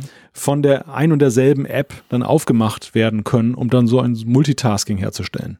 Ja, und die große Frage, die sich natürlich auch stellt, ist, ich meine, Multitasking heißt ja eigentlich nicht primär nur, dass du zwei Apps nebeneinander so ein bisschen laufen lassen kannst, sondern dass du zum Beispiel vielleicht auch irgendwie Skype im Hintergrund laufen lassen kannst, das quasi komplett wegmachen und dann gleichzeitig was anderes starten. Es soll ja Leute geben, die gerne zum Beispiel auf dem iPad podcasten würden und trotzdem ihre Spur lokal aufnehmen oder so. Ich nenne jetzt hier keine Namen, aber also das sind ja Dinge, die wären ganz praktisch. Und das wäre ja vor allem Multitasking, wie wir es eben zum Beispiel von Mac gewöhnt sind, wo du irgendwelche Programme im Hintergrund laufen lassen. Da brauche ich kein Fenster, nix. Ich will einfach, dass die tun. Und da ist ja, da ist ja iOS noch weit davon entfernt. Aber ich glaube, wir sind uns einig, Malte bei iOS 13 kann man durchaus mit solchen Dingen rechnen, weil iOS 12 war ja eher so ein bisschen, hey, wir machen es schön schnell und so, sorry, iOS 11 war Mist, äh, Geschichte. Und da, drum erwartet man ja von iOS 13 jetzt auch zu Recht ziemlich viel, oder? Ja, und es ist ja ein längst überfälliger Schritt, weil alle anderen Rahmenbedingungen ja längst dort sind, dass Multitasking eigentlich, also echtes Multitasking zwingend wäre. Ja. Damals wurde es ja belächelt im Sinne von, naja, ähm, die Hardware ist nicht performant genug, um jetzt zum Beispiel mit einem richtigen Desktop-Chip mitzuhalten. Stimmt. Das ist längst überwunden. Die, die heutigen iPad Pros sind so leistungsfähig, die stellen sogar manchen Desktop-Rechner mhm. in den Schatten. Also die können das. Das, der zweite Punkt ist, dass immer gesagt wurde, Apple will das nicht, weil sie dem, dem Mac nicht schaden wollen, weil wenn das richtiges Multitasking kann, das iPad, dann führt das ja letztendlich ja dazu, dass dann eben dann, dann die Leute dann scharenweise dem Mac den Rücken zukehren. Mhm. Halte ich mittlerweile aber auch Quatsch, weil ja eben ein iPad Pro auch mindestens genauso viel kostet ja, wie genau. manches MacBook. das heißt, Rolle. eben, also am Ende ist es genau, für Apple spielt es monetär keine Rolle, aber ich glaube eben auch nicht, dass die Leute jetzt dann eben wegen dieser Geldgeschichte zu dem einen oder dem anderen wechseln, sondern es ist wirklich Überzeugung. Und da, da deshalb eigentlich ist es ganz wichtig, dass man jetzt Multitasking einführt, denn ich persönlich empfinde es auch mal als Witz. Ich habe es ja jetzt ein paar Mal gesehen, wenn ich dann im Hotel da saß mhm. und musste eigentlich nur ein MacBook mit mir herumschleppen, weil eben es nicht möglich ist, einen Podcast aufzuzeichnen ja. auf einem iPad Pro, was über 1000 Euro kostet. Also wie kann sowas sein im Jahre 2019? Ja, genau. Also es ist wirklich schrecklich eigentlich. Da kann man so viel nicht tun. Und ähm, da fehlt einfach noch so viel, gerade eben im Unterschied zum Mac. Und ja, mal gucken, was da kommt. Also das wird auf jeden Fall spannend. Es soll auch neue Gesten geben zum Beispiel, so dass man Undo einfacher machen kann. Ich weiß nicht, wie es dir geht. Ich, ich, ich bin zum Beispiel, ich, ich mache relativ selten Undo. Ganz generell. Man kann zum Beispiel auch das iPhone ja schütteln, so schüttel, schüttel und so. So oft brauche ich das ehrlich gesagt nicht. Oder ja, fehl, fehlen dir Gesten? Jetzt zum Beispiel bei den iPads oder so? Ja, das Gerücht besagt ja, dass so ein Drei-Finger-Tab künftig dann dafür sorgen soll, dass du so ein Undo machst. Also drei, du tappst mit drei Fingern an und dann machst du nach links, um dann so ein, so ein rückgängig dann auszulösen. Und wenn du nach, nach rechts dann, dann swipest nach diesem Drei-Finger-Tab, dann ist es ein Redo, also ein nochmal, wenn wiederholen, wenn du das wieder rückgängig, das rückgängig machen, äh, rückgängig machen willst, so mhm. rum. Und die Frage, die ich mir stelle, ist, ist das so viel in, intuitiver als jetzt das Schütteln des Gerätes? Also mhm. beides ist für mich irgendwie so exotisch. Und ähm, ja, mir geht's so wie dir. Also ich bin, das ist ganz komisch. Also ich bin tatsächlich auf iOS-Geräten so unterwegs. Meistens ist es ja mit beim Formulieren von Texten, dass du in diese, ja. diese Undo Situation gerätst. Und Stimmt. es gibt einige Apps, die bieten dir einen Button an. Dann nutze ich also den Button, wenn ich dann ein Undo mhm. machen will. Und dort, wo es nicht so ist, dann nutze ich einfach die Backspace-Taste. Das ist natürlich so ein Rückfall in ganz alte DOS-Zeiten eigentlich, dass man einfach nur mal ganz von vorne schreibt. Ja, das mache ich auch so, klar. Weg aber mit ja, dem Zeug und nochmal drauf los. Genau. Genau, genau. Nun ist es ja auch so, dass man meistens ja auf iOS-Devices ja auch eher, also jetzt, wenn man jetzt nicht gerade ein, ein Buch schreibt oder so, aber dass man häufiger in so Messaging ähm, Geschichten drin ist mhm. und dementsprechend das ja auch um kurze Sätze geht, da ist es auch wirklich jetzt nicht so dramatisch, dann eben das nochmal neu zu schreiben. Und vermutlich hat man sich deshalb das angewöhnt, obwohl es natürlich völlig ineffizient ist. Das Blöde ist einfach, weil du jetzt von MS-DOS gesprochen hast, dass jedes Mal in Zukunft, wenn ich das mache, egal ob auf dem iPhone oder dem iPad, denke ich an MS-DOS und komme mir total altmodisch vor. Danke, Malte. der DOS-Moment. Genau, der DOS-Moment. So nach dem Motto, Mensch, du alter Sack, musst es ja nicht zwingend so machen wie früher. Aber okay, da muss ich durch. Genau, also unabhängig, ich glaube, wir können das Thema grundsätzlich beschließen schließen dahingehend, es ist nicht das letzte Mal, dass wir über iOS 13 sprechen, da werden sicher noch mehr Gerüchte kommen, wenn dann der Juni näher kommt und gleichzeitig erwarten wir, dürfen wir alle von iOS 13 wirklich große, spannende, coole Sachen erwarten. Ja, mal cool, mal, mal gucken, nicht mal cool, mal gucken. Das wird, das wird grundsätzlich spannend und während iOS 13 wahrscheinlich dunkel wird, wird das MacBook Air heller. Und ich glaube, das darf man gut und gerne sagen. Wir waren ja nur mäßig begeistert von dem Teil. Und einer der Kritikpunkte war ja auch dieser Bildschirm, der so viel schlechter ist als bei den MacBook Pros. Der wird ein bisschen besser. Ja, der Kritikpunkt lautete, dass das MacBook Air Display schlichtweg zu dunkel ist. Genau. Und das gar nicht mal jetzt so in der üblichen Bürosituation unter Optimalbedingungen, aber eben, wenn du eben in einem sonnendurchfluteten Gang sitzt oder so, dann war es eben so, dass das Display dem nicht standhalten konnte. Es konnte, es gibt ja, wird ja gemessen in dieser Einheit ähm, Nits, und ähm, da schaffen eigentlich zeitgemäße Mac-Displays heute 400 und das, das MacBook Air kam gerade mal auf 300. In Tests wurde sogar dann geschrieben von 275. Und das empfanden halt viele als, als Nachteil, als Problem. Mhm. Und Apple hat da jetzt nachgebessert, witzigerweise eben nicht hardware-technisch, sondern über die Software, ja. dass nämlich macOS 10.14.4 dann plötzlich dann MacBook Air Displays heller macht. Genau, also wenn man das Update installiert, dann wird das, äh, das, das, das Display des MacBook Airs deutlich heller. Und ja, eigentlich erstaunlich. Also ich meine, wir haben ja, wir dachten ja eigentlich, es sei Hardware, so nach dem Motto, ja, das ist halt nicht der gleiche Screen, ist auch nicht der gleiche Screen. Also auch dann nach dem Update ist er nicht ganz so hell wie zum Beispiel beim MacBook Pro ohne Touchbar oder bei den MacBook Pros generell. Aber trotzdem ein signifikanter Unterschied. Warum hat Apple da so lange gebraucht? Ich meine, wir vom Apfelfunk, ich habe vorhin mal kurz gegoogelt, wir haben ja schon in unserem großen Review quasi, ähm, haben wir drüber, im, im November haben wir ja drüber gesprochen, dass das eben, ja, ich sag mal, Mist ist und gerade der Punkt, der hat uns wirklich äh, gestört. Das ging ja jetzt recht lange, oder? Ja, die erste Frage ist ja eigentlich, warum haben sie es im ersten Schritt überhaupt so runtergeregelt? Äh, denn ich denke mal ja nicht, dass sie bewusst gesagt haben, oh, wir finden so dunkle Displays cooler, also machen wir jetzt mal so ein, so ein Oberlimit von 300 Nits, sondern es wird ja irgendeinen Beweggrund gegeben haben, dass sie gesagt haben, bei einem Display, was theoretisch in der Lage ist, mehr zu leisten, mhm. weniger anzubieten. Und die Frage ist, was? Warum hat, was hat den Ausschlag gegeben? Gab es Fehlfunktionen? Also im Sinne von, dann brennt das Display durch, wenn man das eben dann äh, damals mit 400 betrieben hat? Oder war es eine Akkuspargeschichte, um dann die, die Akkulaufzeit, bekanntermaßen Display ist ja der größte Energiefresser, ähm, dass, dass äh, man da jetzt irgendwie bessere Werte haben wollte, so eine Art Dieselsoftware sozusagen? Oder ähm, ich hat man ein Problem gelöst? Also was denkst du, was hat den Ausschlag gegeben zu sagen, dass man überhaupt das runterreguliert und jetzt reguliert man das wieder hoch? Ich glaube Akku. Ich glaube ganz klar Akku, weil letztendlich das Display ist ja einer der bei vielen Geräten der meist, also der Teil, der am meisten Akku frisst. Und die Helligkeit spielt da natürlich eine ganz essentielle Rolle. Das kann jeder beim Smartphone selber ausprobieren. Drehst du die Helligkeit runter und du kriegst ein paar Stunden längere Laufzeit. Und ich glaube, das war das, weil wir, wir haben ja auch, und ich sage das gerne, es war Folge 146, inzwischen habe ich es gefunden, am 6. Dezember war unser großer Test vom MacBook Air. Da haben wir das Ding ja wirklich im wahrsten Sinne des Wortes auseinandergenommen, von allen Seiten beleuchtet, waren mäßig bis gar nicht begeistert davon. Und ähm, ein Teil, wir haben es ja ständig mit den MacBook Pros verglichen und mit dem praktisch gleich teuren MacBook Pro ohne Touchbar und so. Und der, der einzige Teil, sage ich mal, der wirklich, wo wirklich klar war, hey, wow, aber da ist es natürlich viel besser, war ja die Akkulaufzeit. Da hieß es ja, wow, es wirklich hat eine massiv längere Akkulaufzeit als zum Beispiel die, die vergleichbar teuren MacBook Pros.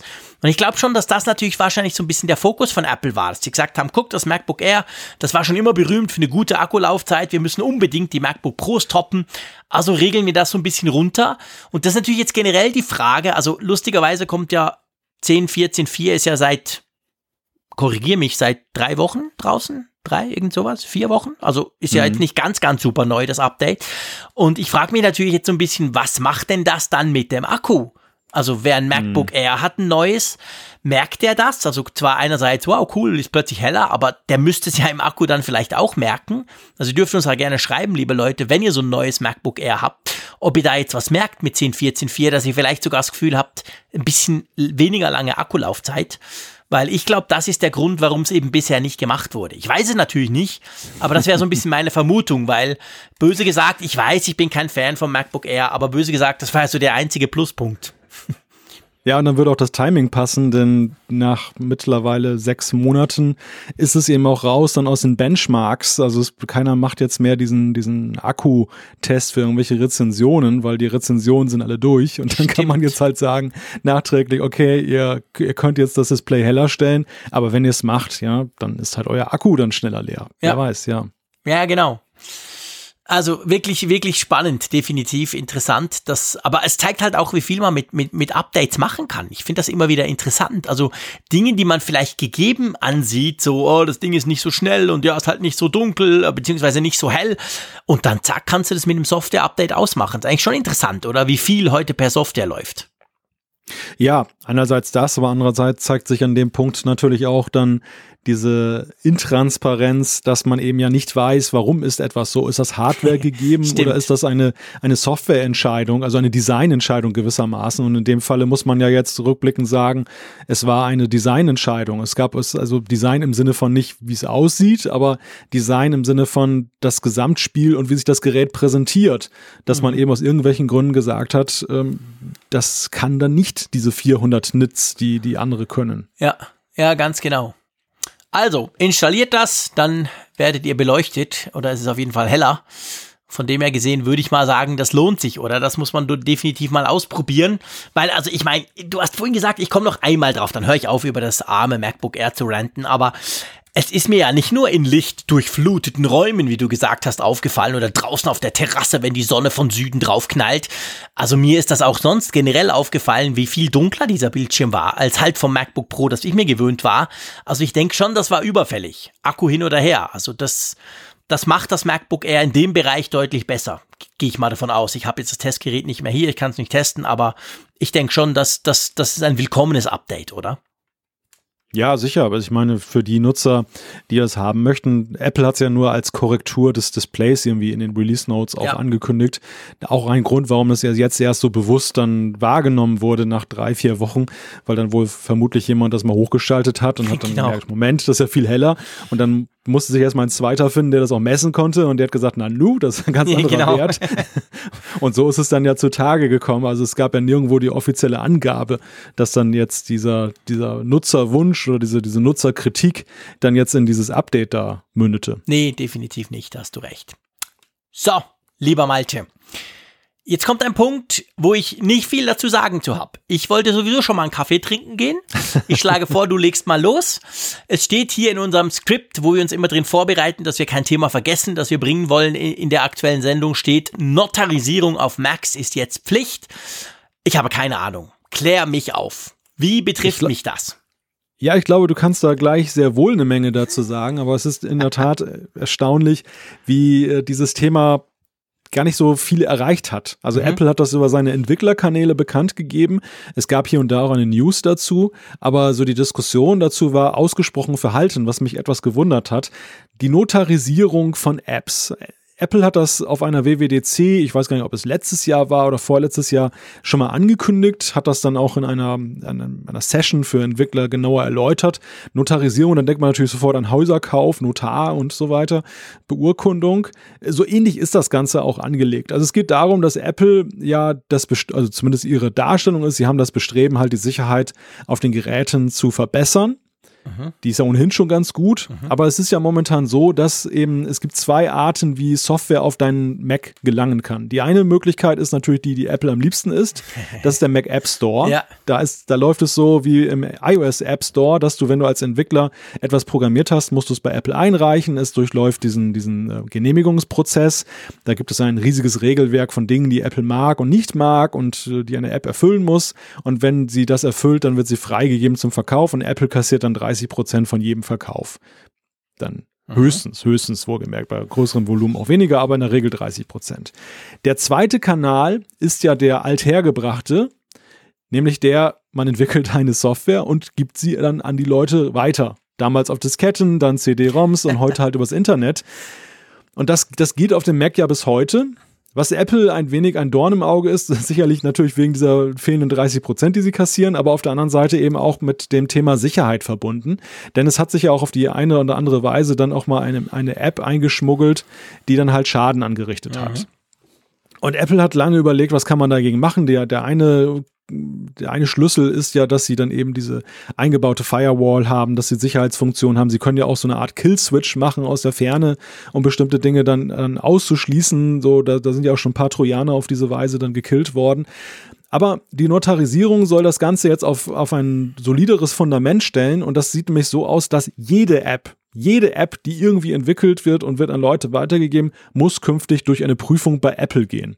Und warum nicht dann einfach dann alles durch den Mac App Store jagen? Gut, das ist natürlich das eine, weil es Vorbehalte der Entwickler gibt, aber auf der anderen Seite eben auch, äh, weil es natürlich gewisse Vorteile hat, weiterhin die, den Leuten direkt an die Software zu geben. Und die Notarisierung sieht so aus, man muss dann, wenn man das entwickelt hat, das an Apple geben.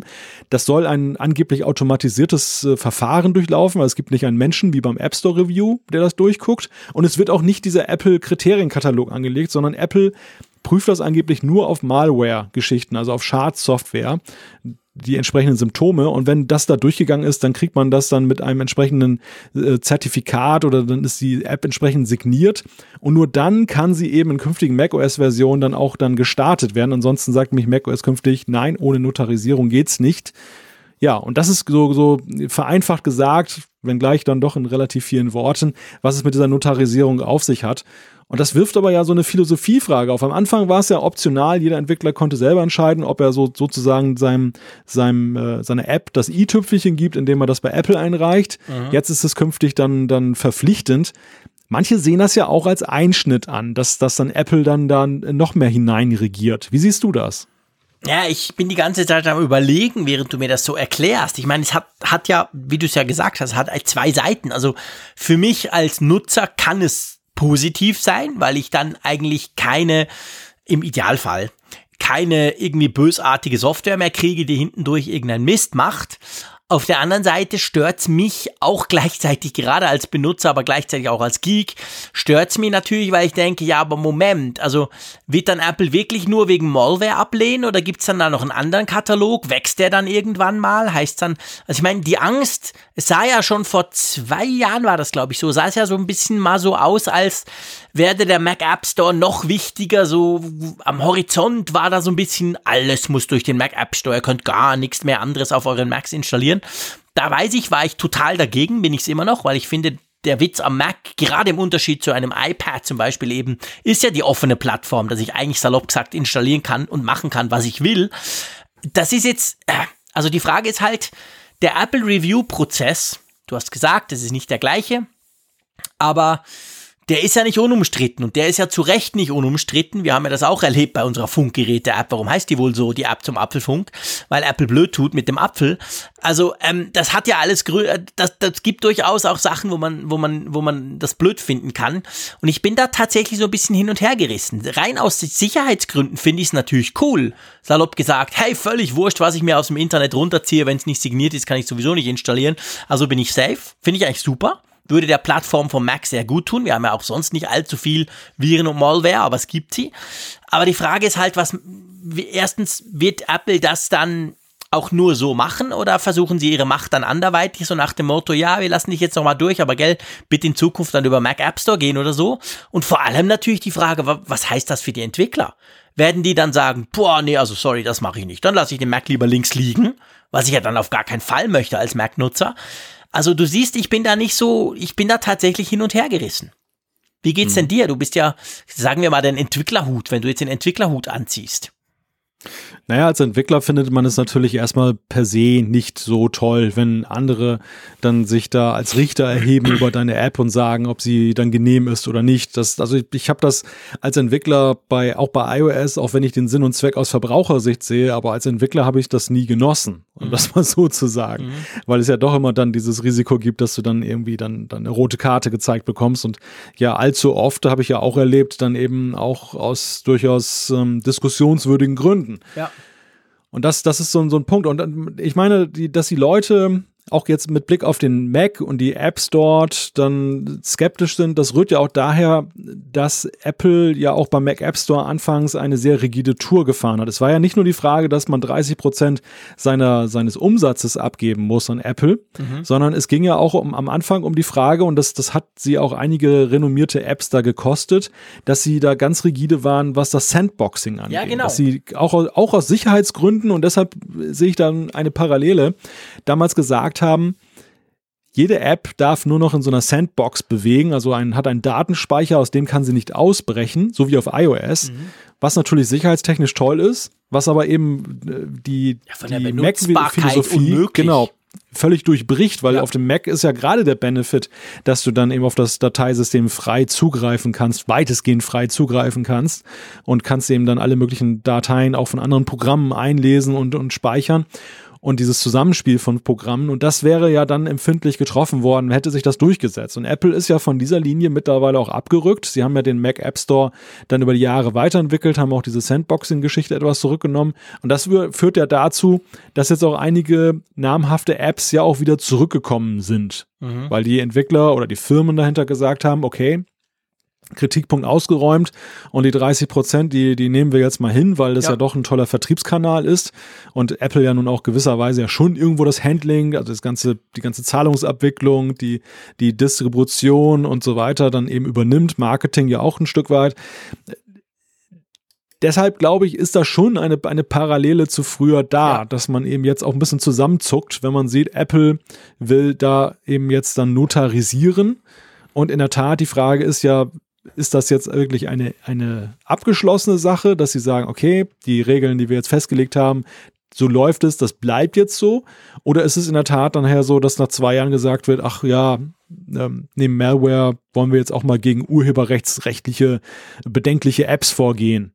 Und dann so Stichwort Upload-Filter und dann, dann äh, wären zum Beispiel auch alle möglichen Konvertierer-Apps dann, um zum Beispiel jetzt dann DVDs zu konvertieren in, in MP, äh, M4, M4V-Dateien, wären dann nicht mehr möglich dann auf dem Mac. Und dann bricht, glaube ich, ja auch so ein bisschen Panik aus bei einigen Leuten, ja, zu die dann ja feststellen, es, es geht dann einiges nicht mehr, weil es vielleicht Apple nicht genehm ist oder eben auch als heikel erachtet wird. Ja, genau. Also das, das ist genau der Punkt und ich glaube, da muss man da muss man ein Auge drauf halten, definitiv. Machen wir vom Apfelfunk natürlich sowieso. Aber ähm, das ist so ein bisschen die Gefahr. Also da gebe ich dir recht. Ich meine, das mit dem Sandboxing, da hat ja dann Apple auch wieder, ist davon abgerückt. Und ich meine zu Recht, wenn man sich anschaut, wie dämlich sie es bei iOS gelöst haben. Ich meine, es ist ja unmöglich. Immer wieder stolpere ich beim iPad genau über den, der einzige Task, der mich eigentlich hindert, noch mehr damit zu machen bei meinem schönen iPad Pro, ist, dass ich einfach das verdammte Dateihandling nicht hinkriege, weil sie das einfach nicht im Griff haben. Mal schnell von hier nach da und ich habe halt meine Daten in der Dropbox und die anderen sind in Google Drive und die dritten kriege ich von irgendwo per Mail. Aber das alles zu merchen, das, das funktioniert überhaupt nicht unter iOS. Und wenn man sich sowas ähnliches bei Mac vorstellt, ja, dann, dann, dann gute Nacht. Dann hole ich mir einen Windows-PC und dann ist vorbei mit Mac.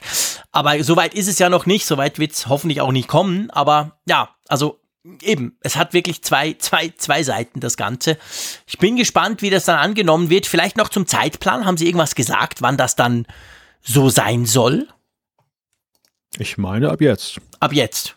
Uh, okay weil, weil bei den, also es gab ja schon verschiedentlich diese, diese Aufforderungen, hey, jetzt kann man dann keine Nicht-Zertifizierten mehr und dann ging es ja dann ja. doch relativ lange also, und plötzlich geht es dann nicht mehr. Ja. Also, also um das, um das zu präzisieren, ist, es hängt natürlich damit auch zusammen dann mit der entsprechenden macOS-Version. Also das, das Verfahren ist ab jetzt äh, mhm. äh, geschaltet, aber es ist dann so, dass dann erst macOS 10.14.5, wir haben ja gerade über 10.14.4 mhm. gesprochen, mit 10.14.5 wird es dann so sein, dass dann macOS dann auch sagt, wenn das nicht notarisierte Apps sind, dann werden sie nicht zugelassen. Aber ich möchte nur einmal kurz eben was dazu sagen, weil du gerade sagtest, ja, das äh, wird aber so sicherlich ja mhm. so nicht kommen.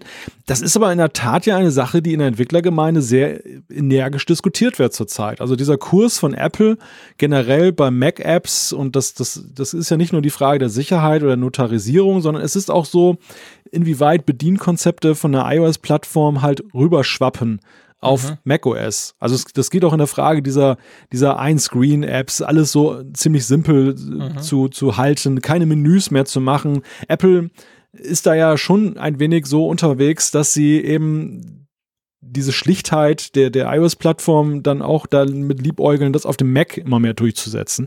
Und das kommt bei einigen Entwicklern extrem schlecht an. Also die, die ja. sagen wirklich, das ist eine ganz unselige Entwicklung und damit verliert auch der Mac ja so seine Besonderheit und eigentlich auch so seine, seine, seine Wettbewerbsfähigkeit gegen einen PC und mhm. äh, gegen andere Betriebssysteme. Sehe ich genau gleich.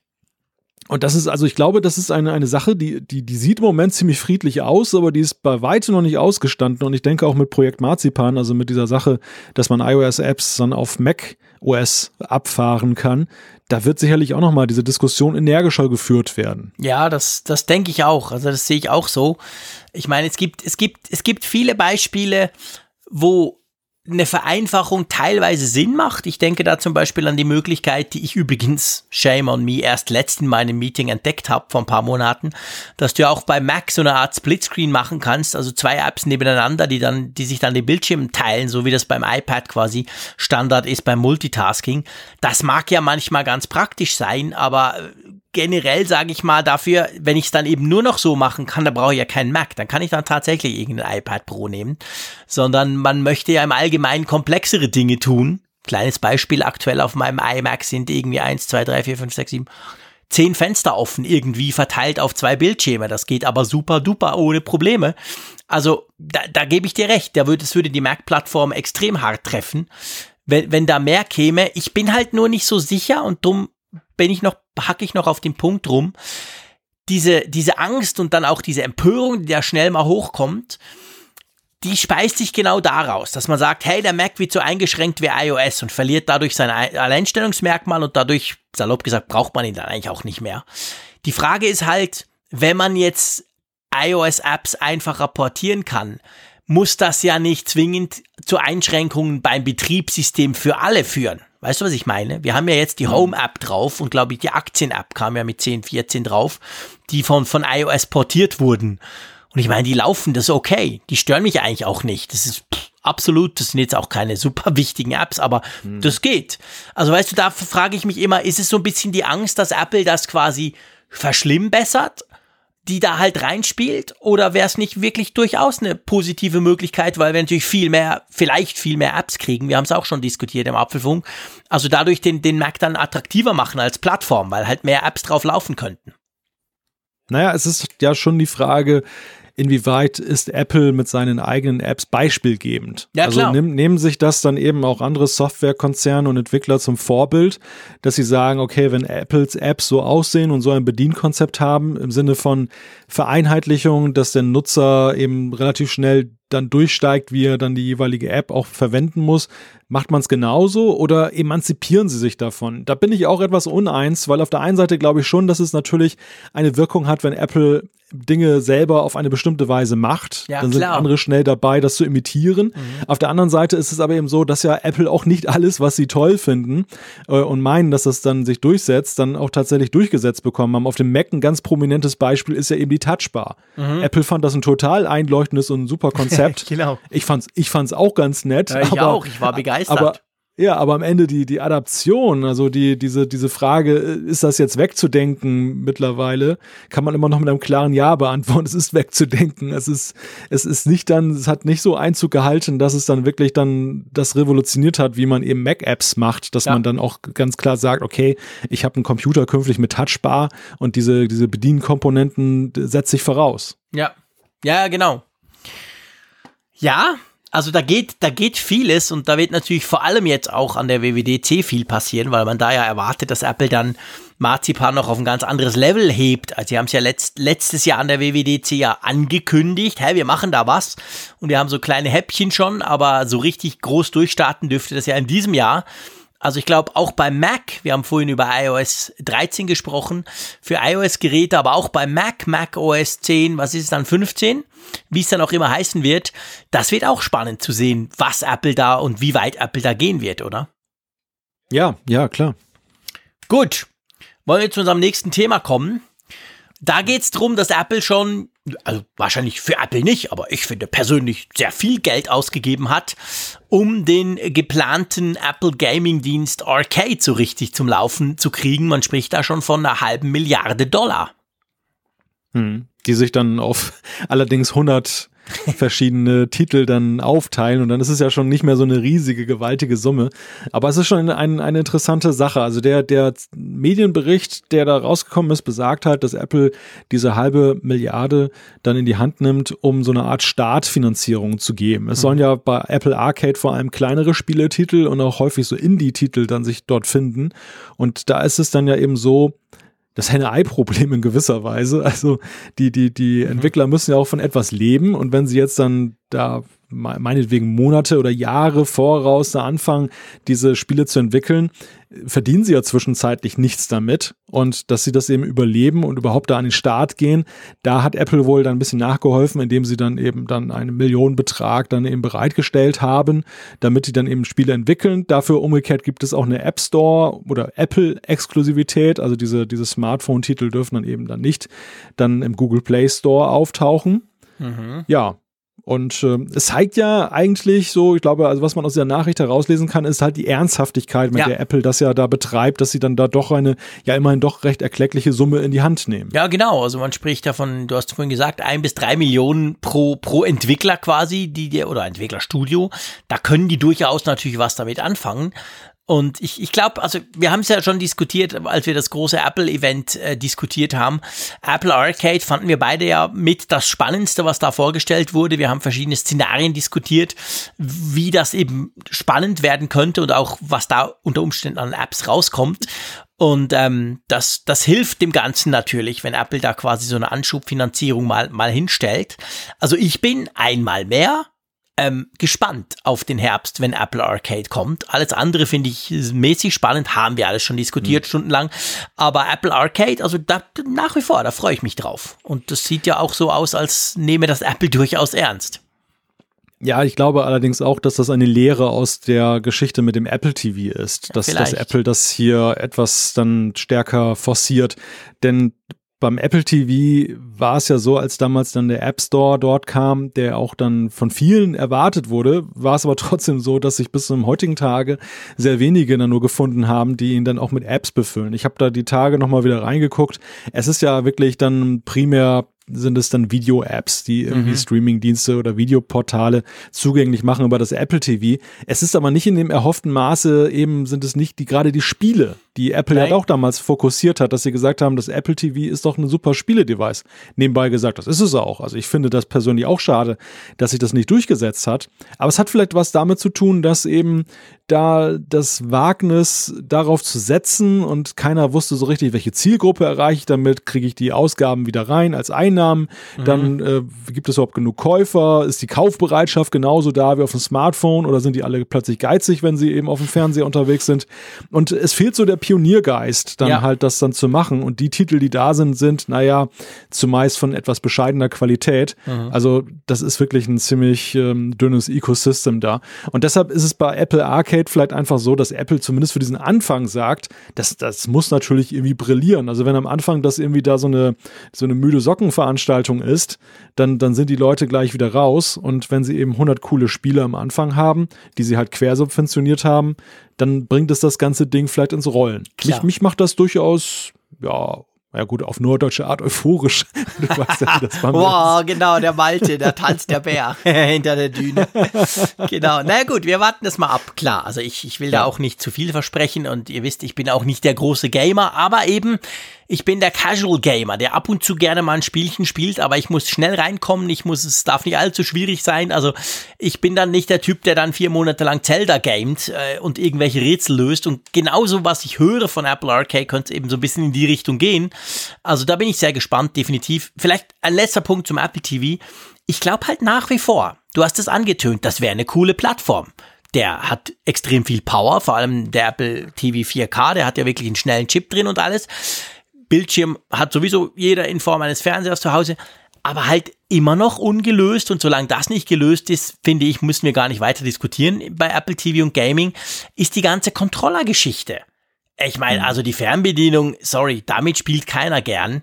Von dem her brauchst du in irgendeiner Form irgendein, ja, PlayStation-Controller, Xbox-Controller, keine Ahnung, irgendwas musst du da haben. Und solange das nicht da ist, es gibt da so, vereinzelt kannst du welche kaufen, aber die werden auch nur von ein, zwei Games unterstützt und so. Also es ist nix, nix von Apple.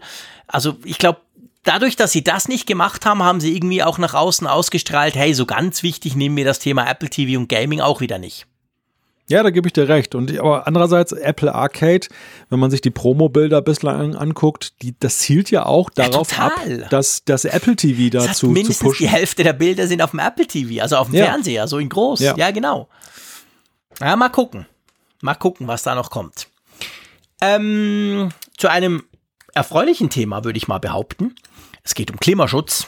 Also das Thema Klima ist ja grundsätzlich nicht erfreulich, aber Apple selber hat ja gesagt, und das haben sie ja schon ein paar Mal gesagt, dass sie ja eigentlich 100% erneuerbare Energie nutzen wollen. Sie selber haben es ja auch schon erreicht. Ich glaube, das war im, im Sommer letzten Jahres, ich bin nicht ganz sicher, wo sie selber gesagt haben, hey, wir haben jetzt quasi alle unsere Hauptquartiere, unsere Serverräume, unsere Stores etc. Das ist alles mit 100% Renewable Energy. Ähm, aber sie gehen ja noch einen Schritt weiter, gell? Das reicht ihnen ja nicht, wenn sie sagen, wir selber mit den Gebäuden von Apple selber ähm, erreichen jetzt 100 Prozent, ähm, sondern sie wollen auch noch andere davon überzeugen, gell? ja, überzeugend ist nett gesagt. mit, mit, mit norddeutschem Understatement.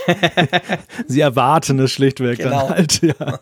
ja, also sie erwarten halt auch von ihren Zulieferern, dass sie sich da anschließen. Also es wäre ja auch halbherzig, wenn Apple super vorbildlich ist, alles mit äh, grüner Energie macht und dann eben entstehen die Produkte. Und wir wissen ja, die Produktion ist ja nun mal maßgeblich bei den Zulieferern dann äh, entsteht das dort unter widrigen Bedingungen, was jetzt dann eben Klimaschutz angeht und, und Energieträger.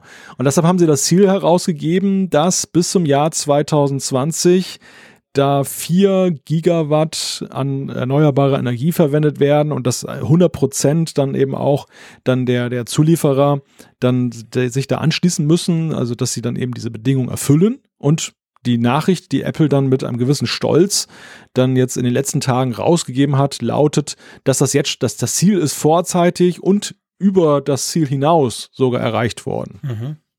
Ja, ich meine, das zeigt natürlich auch die Macht, die Apple hat. Ich meine, du hast vorhin gesagt, ich habe gesagt, überzeugen, das war natürlich falsch. Sie erwarten es, sie wollen es so, Punkt. Sie gehen hin und sagen, hey, wenn du das nicht erreichst, dann holen wir uns, dann bestellen wir uns unsere Knöpfe halt beim anderen Zulieferer, der das macht. Aber auf der anderen Seite muss man sagen, macht ja Sinn. Also ich finde eigentlich, Apple geht da recht vorbildlich mit dem Thema um, weil sie einfach das quasi erwarten und das jetzt halt von ihren Zulieferern auch durchdrücken wollen. Weil seien wir ehrlich, mit, äh, mit ein bisschen, es wäre schön, du würdest, kommst du wahrscheinlich nicht weit. Ja, ja, ja, das ist so. Und ich glaube auch, dass Apple da so seine Marktlücke gefunden hat. Das Thema Nachhaltigkeit, das musste ich mir auch vor kurzem erstmal selber bewusst machen, mhm. ist eines, was in der Frage, was Kunden wertschätzen und wollen, eine immer größere Bedeutung ja. gewinnt. Also es ist so, dass immer mehr, mehr Leute dann auch Produkte danach auswählen, ob sie bio, fair, dann ähm, klimaneutral. Also es gibt da ja Dutzende, Dutzende Prädikate und, und ähm, Auszeichnungen, dass, dass, dass die Produkte halt so sind, mhm. sonst, sonst kaufen sie sie nicht. Ja. Und gerade Apple steht das natürlich gut zu Gesicht, weil sie ja dann eben auch Premium-Preise verlangen. Genau. Dass es dann eben auch diesen Premium-Gedanken trägt, okay, dann ist es eben auch dann wirklich dann nur mit erneuerbarer Energie gefertigt und die Apple-Leute, wenn ich im Callcenter anrufe, arbeiten, die haben auch Solarstrom oder Windstrom und so weiter. Also das, das scheint, das, das, das ist wohl einer Käuferschaft wichtig und Apple sieht darin eben einen Gewinn. Ich meine, sie machen es ja nicht aus Selbstzweck. Mhm. Und das, das, das, das spielt da so mit. Mal die Frage an dich, wie, wie hältst du das eigentlich? Spielt das für dich eigentlich eine Rolle? Also wertschätzt du das oder sagst du, ist mir eigentlich völlig egal? Ja gut, ich habe mein Kohlekraftwerk hinten im Garten, mir ist das scheißegal. Nein, natürlich nicht. Also ähm, es ist so, wir haben grünen Strom bei uns. Man kann das ja wählen. Ich glaube, da, da lachst du drüber. Wir Schweizer, bei uns ist das noch nicht so lange der Fall, dass wir quasi unseren Strom selber wählen können. Aber wir können das auch seit ein paar Jahren. Da gucken wir zum Beispiel drauf.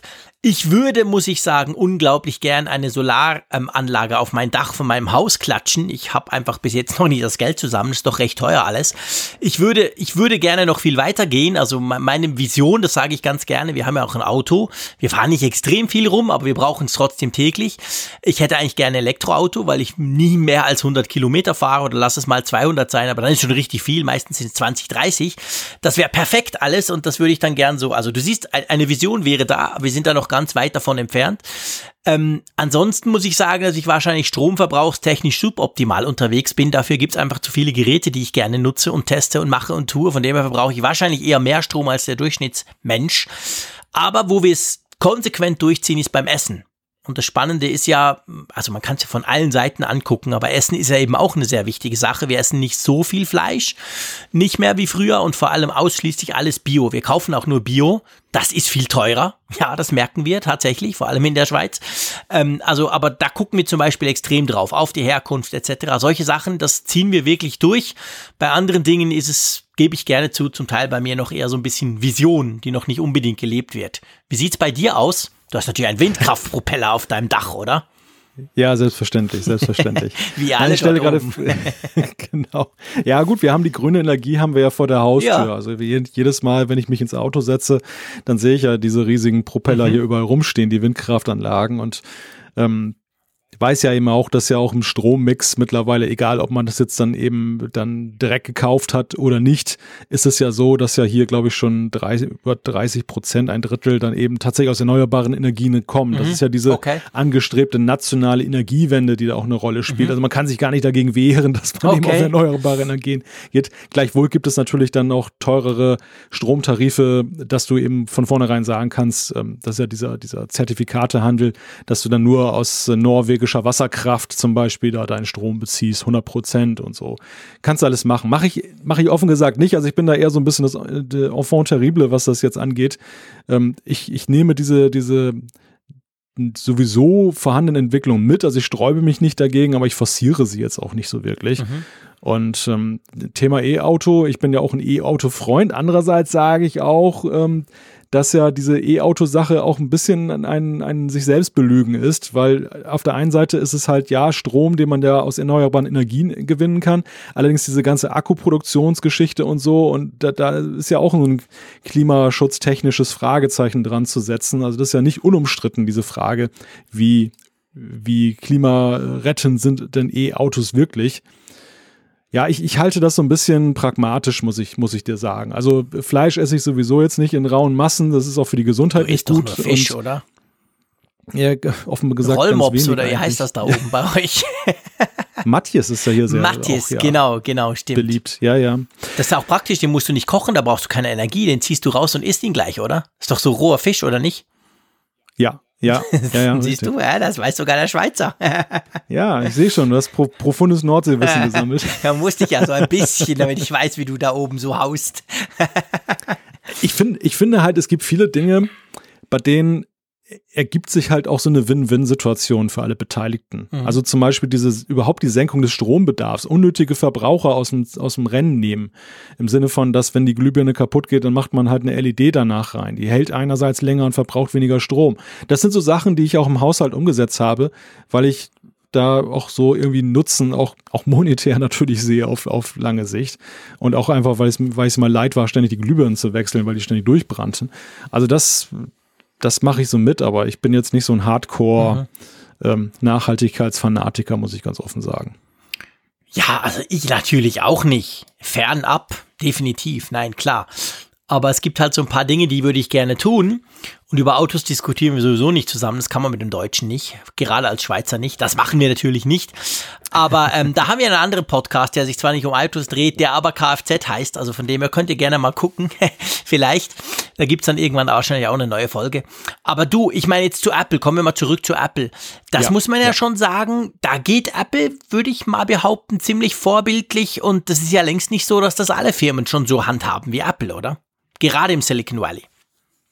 Ja, sie haben es sich ja wirklich auf die Fahnen geschrieben. Also es ist jetzt nicht nur so, ein, so, eine Werbeaussage, sondern sie haben ja auch wirklich dann ein Management sogar dafür geschaffen, um diese Prozesse fortzuführen. Mhm. In vielen Firmen ist das ja so, dass man den Eindruck hat, das macht die PR-Abteilung mit. Ja, genau. Das, das ist so, oder so ein Steckenpferd vom CEO und der kümmert sich dann, wenn er mal irgendwie eine freie Minute hat, darum, dass dann vielleicht doch mal irgendwie dann ähm, klimaschutztechnisch mehr gemacht wird. Aber bei Apple ist es ja wirklich so, mit der Lisa Jackson heißt sie, glaube ich, haben sie eine, ein Vice President extra für dieses Feld der erneuerbaren Energien beziehungsweise der, der Nachhaltigkeit. Und das leben sie dann halt auch wirklich. Mhm. Also das, das ist wirklich so ein, so ein Ding, sie, sie, sie handhaben das wie ein eigenes Produkt. Ja. Also so wie sie zum Beispiel ein Tablet entwickeln, so setzen sie auch das Ding eben mit, mit der, mit der Klimasache und der Energiesparsache um. Und man merkt es halt einfach. Also sie, sie, sie haben halt richtige Ergebnisse und es ist eine Kontinuität ja. da eben auch erkennbar. Ja, ja, genau. Ich glaube, das ist genau der Punkt und man merkt, dass es eben wichtig ist, nicht von oben nach unten sozusagen. Ja, also mal gucken, wie es da dann weitergeht in Zukunft. Ähm, ein Thema, das uns ja theoretisch ganz direkt betreffen könnte, lieber Malte. Wir könnten ja ein Abo machen für den, für den äh, Apfelfunk. Also haben wir schon, beziehungsweise ähm, ein Abo, das ihr freiwillig machen könnt und eigentlich nichts davon habt, außer dass ihr uns Freude bereitet, was uns natürlich sehr freut. Aber ansonsten, es geht drum, dass vielleicht theoretisch oder auf jeden Fall, es sind gewisse Ideen rum, dass der ein oder andere findet, ja, bei Apple, jetzt macht ihr diesen schönen News Plus Dienst und jetzt kommen so viele Dienste von euch. Macht doch mal ein Podcast-Abo. Erzähl uns mal, um was es da theoretisch gehen könnte. Ja, das ist eine Diskussion, die wurde halt jetzt geführt auch im Nachgang dieses Services-Event mit der Frage, was kann Apple denn noch machen? Also das wird ja nicht das Ende sein. Dienstleistungen spielen für sie eine größere Rolle, das haben sie uns gesagt. Sie haben auch vorgestellt, was sie so im groben vorhaben, was sie machen wollen. Aber wie geht's denn weiter? Der nächste Schritt muss ja auch schon überlegt werden. Und eine Idee ist halt, weil Apple ja nach wie vor so ja, der Standard ist, so was das was Podcasts angeht. Da gibt es zwar viele Mitbewerber, Spotify, um mal jetzt einen sehr bekannten zu nennen, aber auch andere, die eben mitmischen wollen, aber der, der Weg zum Podcast führt ja für ganz viele Nutzer immer noch über das iTunes-Verzeichnis. Man kann es ganz klar sehen. Mhm. Das ist der Katalog, über den eigentlich viele und auch Dritt-Apps ja ihre Informationen beziehen. Welche Podcasts gibt es und äh, wie läuft diese Erstauf, diese Erstkontaktaufnahme? Und die Überlegung, die halt da, da ist, ähm, ist, das, das Podcast-Business hat ja ein Problem. Es ist ja, es ist ja ein schönes Hobby und es wird auch mittlerweile ja von vielen Firmen und auch öffentlich-rechtlichen und privaten Sendeanstalten dann betrieben. Mhm. Aber mit Geld verdienen ist es schwierig. Man macht entweder Werbung, die ist bekanntermaßen nicht bei allen so beliebt, und wenn man die Leute zur Kasse bittet, dann ist es halt die Kleinstarterei, also neben der, der Zahlungsbereitschaft, aber es ist auch Kleinstarterei, weil jeder muss seinen eigenen Zugang schaffen, seine eigene Abrechnung machen und dann sagen die Leute, naja, dann meine Zahlungsdaten an den Podcaster rausgeben, möchte ich eigentlich eher ungerne. Und die Überlegung, die halt dann ist, so eine Art Netflix halt für Podcasts. Also, dass man wirklich sagt, nicht alle Podcasts natürlich kostenpflichtig, aber dass die, die Premium anbieten wollen, dass man die doch zusammenfassen könnte unter einem Label und da wäre doch Apple eigentlich dann prädestiniert definiert, dass sie dann halt sagen, für so und so viel Euro im Monat habt ihr dann auch Zugang wie bei Netflix auf ein Angebot von Podcasts, die dann halt dann produziert werden. Aha. Du siehst mich sehr skeptisch. Ähm, das Problem, das ich daran sehe, ist ja, dass in meinen Augen das Schönste am Podcast eigentlich, also ist natürlich das Machen mit dir. Ha. Nee, aber das, der Vorteil am Podcast ist ja eigentlich seine Universalität, dass du eben kein Abo brauchst, dass es eigentlich jeder selber bestimmt. Der Podcast ist für mich im Audiobereich so ein bisschen das, was das World Wide Web war am Anfang. Nämlich ganz offen, jeder kann was machen, du kannst ein Geschäft eine Geschäftsidee damit umsetzen oder auch nicht. Du kannst es als Hobby betreiben etc. Aber du bist eigentlich nicht verpflichtet und vor allem du bist nicht eingeschränkt dort, wo du es publizierst. Das ist ja auch uns ganz wichtig vom Apfelfunk. Drum sind wir zwar auf Spotify, aber wir sind eben ganz klar auch auf allen anderen Verzeichnissen und niemand muss irgendwas zahlen, wenn er nicht will. Ihr könnt das einfach hören und damit hat sich's. Ähm, und das ist natürlich so ein bisschen die Frage, was passiert denn dann? Also dann gibt's dann so Premium-Podcasts, die höre ich mir dann über dieses Abo an, aber sonst nicht. Oder, oder wie funktioniert das dann? Also ich, ich muss sagen, ich bin da so ein bisschen skeptisch. Wie siehst du das? Ja, es gibt da verschiedene Überlegungen, wie man das machen könnte. Und in der Tat ist es natürlich so, die größte Angst, die viele haben, ist Professionalisierung führt zu Aussperreritis. Genau. So Paywall ja, genau. quasi. Also die, der Zaun geht runter und ich kann nur noch dann durchgucken und sehen, aha, da ist ein Podcast, aber ich kann ihn nicht hören.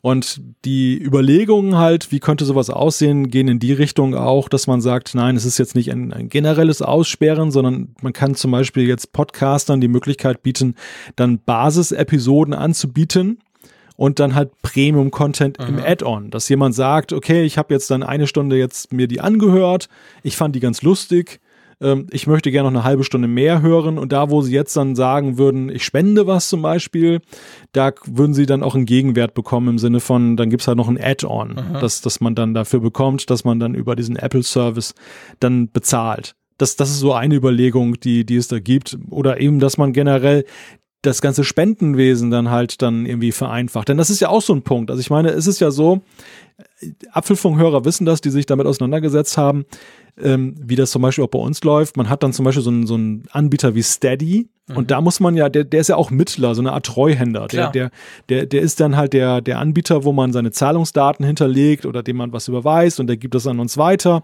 Und auch da ist ja verschiedentlich dann eben der, der Input gekommen, dass Leute gesagt haben, ach, ich möchte eigentlich jetzt gar nicht mit denen was zu tun haben, aus welchen Gründen auch immer, oder ich kenne die nicht. Wir halten ja auch was ein, das ist ihr gutes Recht, aber trotzdem ja, wir ja, halten klar. natürlich auch was ein und viele haben uns auch gesagt, hey, wir wollen euch quasi direkt unterstützen, ohne dass irgendwie ein gewisser Prozentsatz dann bei einem Dienstleister bleibt. Ja, manchmal war es aber auch Vorsicht einfach, Ja. dass man gesagt, ich kenne den Anbieter nicht, ich bin jetzt auch nicht so jemand, der sowas gerne ausprobiert und das, das bereitet mir Unbehagen. Und das ist natürlich dann, wenn Apple da eintritt und eine einheitliche Plattform bietet, auch Podcasts zu unterstützen, wäre das natürlich auch irgendwo eine Sache, die vielleicht dann den ein oder anderen Euro dann leichter von A nach B bringt. Das wäre spannend und die Zahlungsdaten hat Apple sowieso von allen Nutzern. Ja. Das muss man auch sagen, klar. Also es, es ist, das, das merkt man dieser Diskussion an, es ist eine sehr theoretische Sache, weil sie jetzt auch nicht auf einem wirklichen Gerücht gründet, Mhm. sondern glaube ich eher eine Überlegung ist, die halt dann Leute, die sich mit dem Thema Services jetzt dann auseinandergesetzt haben, die mal so halt durch den Kopf gehen äh, ließen. Aber dennoch, ich finde das halt ganz interessant, weil ich mich auch halt manchmal frage, ähm, wie geht das denn generell weiter mit den Podcasts? Denn das ist ja schon so, es ist ein, ein interessantes und schönes Feld als Hobby. Aber man kann auch sehen, wenn man sich Podcasts jetzt heute oder fünf, fünf, vor fünf Jahren angehört hat, es hat eine unglaubliche Professionalisierung stattgefunden. Definitiv. Also, also selbst wer als Hobby heute einen Podcast startet, der braucht eigentlich gar nicht mehr erst antreten, wenn er sich jetzt nicht irgendwie ein teures Mikro gekauft hat mhm. und eine entsprechende Audioqualität hat. Vor fünf Jahren hätte ihn das jeder durchgehen lassen, heute würde den keiner mehr abonnieren. Und insofern muss man ja sagen, auch dem, das Hobby äh, ist ja in, in der Erwartungshaltung hochgesetzt worden. Professionelle Podcasts von Medienhäusern zum Beispiel müssen noch ganz andere Standards mhm. erfüllen. Da wird dann gibt's gar kein Pardon mehr, wenn da nicht irgendwie dies und das so und so ist. Und deshalb stellt sich ja schon die Frage, dann, wenn man das als journalistische Ausspielplattform sieht, wie kann man denn möglicherweise sie auch refinanzieren, wenn es denn nicht Werbung sein soll. Und das ähm, ist halt ein interessantes Gedankenexperiment, gerade mit Blick auf, auf Apple, seine, seine Stärke im Podcast-Bereich und die Frage, sie wollen sich dort weiterentwickeln. Ja. Ja, definitiv. Also ein, ein, spannendes Thema. Es würde nicht, nicht so schlecht passen, auch zur Zeit. Du hast gesagt, Professionalisierung, auch Monetarisierung von vielen Podcasts. Das sieht man natürlich ganz klar auch. Und ähm, ja, spannend. Also eben, ich bin selber da so ein bisschen hin und her gerissen. Ähm, auch wenn ich natürlich eine gewisse Affinität, ich fände das schon auch attraktiv, wenn man, wenn man gewissermaßen in dem Bereich noch etwas machen könnte. Aber ähm, ja, man muss halt mal gucken, wo es hinführt. Und ich glaube, wir sind ganz gut aufgestellt mit den verschiedenen Möglichkeiten, wo ihr uns unterstützen könnt. Das ist freiwillig, das soll auch freiwillig sein. Wir machen das zum großen Vergnügen. Wir würden es gerne noch ein bisschen mehr machen, aber ähm, ja, letztendlich ist eine Frage der Zeit. Und dann am Schluss halt auch irgendeiner muss die Rechnungen zahlen. Also das ist natürlich definitiv so. Aber ja, mal gucken. Also es ist schwer abzuschätzen, ob wirklich diese Überlegungen sich Apple tatsächlich konkret macht oder ob das mehr so generelle sind, weil man halt sieht, wie sich auch das Podcast-Business, sage ich jetzt mal so, verändert im Moment gerade. Ja, wir bleiben dran, sowieso. Und wir sind ja auch mit unserer Umfrage der Woche jede Woche wieder dran, beziehungsweise wir sind ja nicht dran, ihr seid ja dran, weil ihr stimmt immer ab. Wir stellen nur die Fragen. Und ich würde sagen, wir kommen dazu mal, weil wir haben ja über die AirPods gesprochen letzte Woche, Malte. Ich hatte schon befürchtet, wir sprechen heute gar nicht über eine Umfrage, denn ich habe mit Erschrecken festgestellt, am Anfang der Sendung haben wir ganz vergessen, Umfrage und Zuschriften zu erwähnen. Stimmt. In unserer Themenliste. Stimmt, genau. Das war so lange, dass wir, dass wir da quasi, ist aus unserem Blickfeld raus, aber natürlich machen wir eine Umfrage der Woche. Logisch, das machen wir immer. Standard. Standard, Standard. genau gibt ja so ein paar Anker, an denen wir uns halten, gell, hier im Apfelfunk. Und da gehört das natürlich definitiv dazu. ja, ja, du, definitiv. wir haben ja gefragt, nutzt du Apples AirPod? Eigentlich eine super simple Frage. Und da haben doch, ich muss noch mal refreshen, weil ja immer während wir aufnehmen noch ein paar mitmachen. Ja, ich glaube, es ist, ich glaube, ich bin aktuell 2059, oder? Zeigt das bei dir auch an? 68 da sogar, 2068. Mein Chrome-Browser hat mal wieder was gecaged und mag nicht nachladen. Also, auf jeden Fall ähm, nutzt du Apples AirPods und da kann man sagen, 48 Prozent sagen ja, die erste Generation. Da haben doch schon einige AirPods von unserer Hörerschaft, oder? Ja, beachtlich. Also finde ich wirklich, ja. finde ich wirklich eine beachtliche Zahl. Denn klar, das ist ein, ein, ein Podcast über Apple-Themen. Man kann unterstellen, es gibt eine Affinität zum Thema. Ja, aber er, erstaunlicherweise haben wir ja festgestellt bei vielen vorangegangenen äh, Umfragen, dass das nicht, das heißt, dass es überhaupt gar keinen Automatismus gibt, nee. dass dann die Hörer äh, alle dann auch das neueste iPhone haben oder jedes Jahr sich ein neues kaufen, sondern ganz im Gegenteil. Wir haben eben festgestellt, dass eben viele ähm, Kaufkriterien dann sehr denen entsprechen auch des Nutzers, der vielleicht gar nicht so sehr dann Apple-affin ist. Und das, deshalb muss ich sagen, ist es eine, eine beachtliche Zahl. Ich wage auch zu behaupten, vor vier, fünf Monaten wäre die noch tiefer gewesen. Weil mir fällt selber auf, also ich, wir haben die ja beide seit Anfang an, aber mir fällt auf, dass gerade so im letzten halben Jahr, drei Viertel vielleicht, sieht man die noch viel, viel mehr. Und inzwischen habe ich das Gefühl, fast jeder Zweite hat diese AirPods bei sich. Und dann ja immerhin, was ich eigentlich ehrlich gesagt noch erstaunlicher finde, 9,7 Prozent haben doch immerhin schon die zweite Generation. Und ich meine, die war ja erst, als wir das aufgenommen haben, eine Woche auf dem Markt. Schon auch ja, erstaunlich, ja. oder? Das sind ja wirklich richtig viele, die sich schon die, die zweiten gekauft haben. Ja, das ist bemerkenswert, auch für mich auch ein Zeichen, dass das, ähm, du sagtest ja gerade, dass viele jetzt dann auch erst später auf den Zug draufgesprungen sind. Ich glaube, genauso gab es auch einige, die dann eben dann schon das feste Bestreben hatten, allerdings dann gesagt haben, ja, das ist, die sind ah, jetzt irgendwie schon so und so lange auf dem stimmt. Markt. Ich will dann natürlich auch gleich die neueste Generation haben. Also die haben sich dann gleich dann auf das neueste Produkt gestürzt, weil sie schon lange diese Kaufabsicht hatten. Stimmt, das könnte es natürlich sein. Dann haben wir 22,4 Prozent, die Nein sagen, also keine AirPods. Und dann doch fast 20 Prozent, ähm, 19,9, die sagen, sie haben andere Wireless-Kopfhörer. Also immerhin muss man sagen, wenn man die jetzt alle zusammenrechnet, sind es eigentlich nur 22,4, die keine haben. Und die anderen haben in irgendeiner Form Wireless-Kopfhörer, also ohne Kabel und natürlich zum großen Teil ähm, die, die AirPods. Auch erstaunlich, denn vor gar nicht so langer Zeit haben wir ja gerade die Diskussion geführt dann über den Klinkenstecker-Wegfall und da war es ja eben noch so, dass die Diskussion einen glauben ließen, dass eben sehr viele dann diesen Wireless-Weg auch gar nicht mitgehen wollen mhm. und eben gerade deshalb dann den Klinkenstecker dann nachtrauern.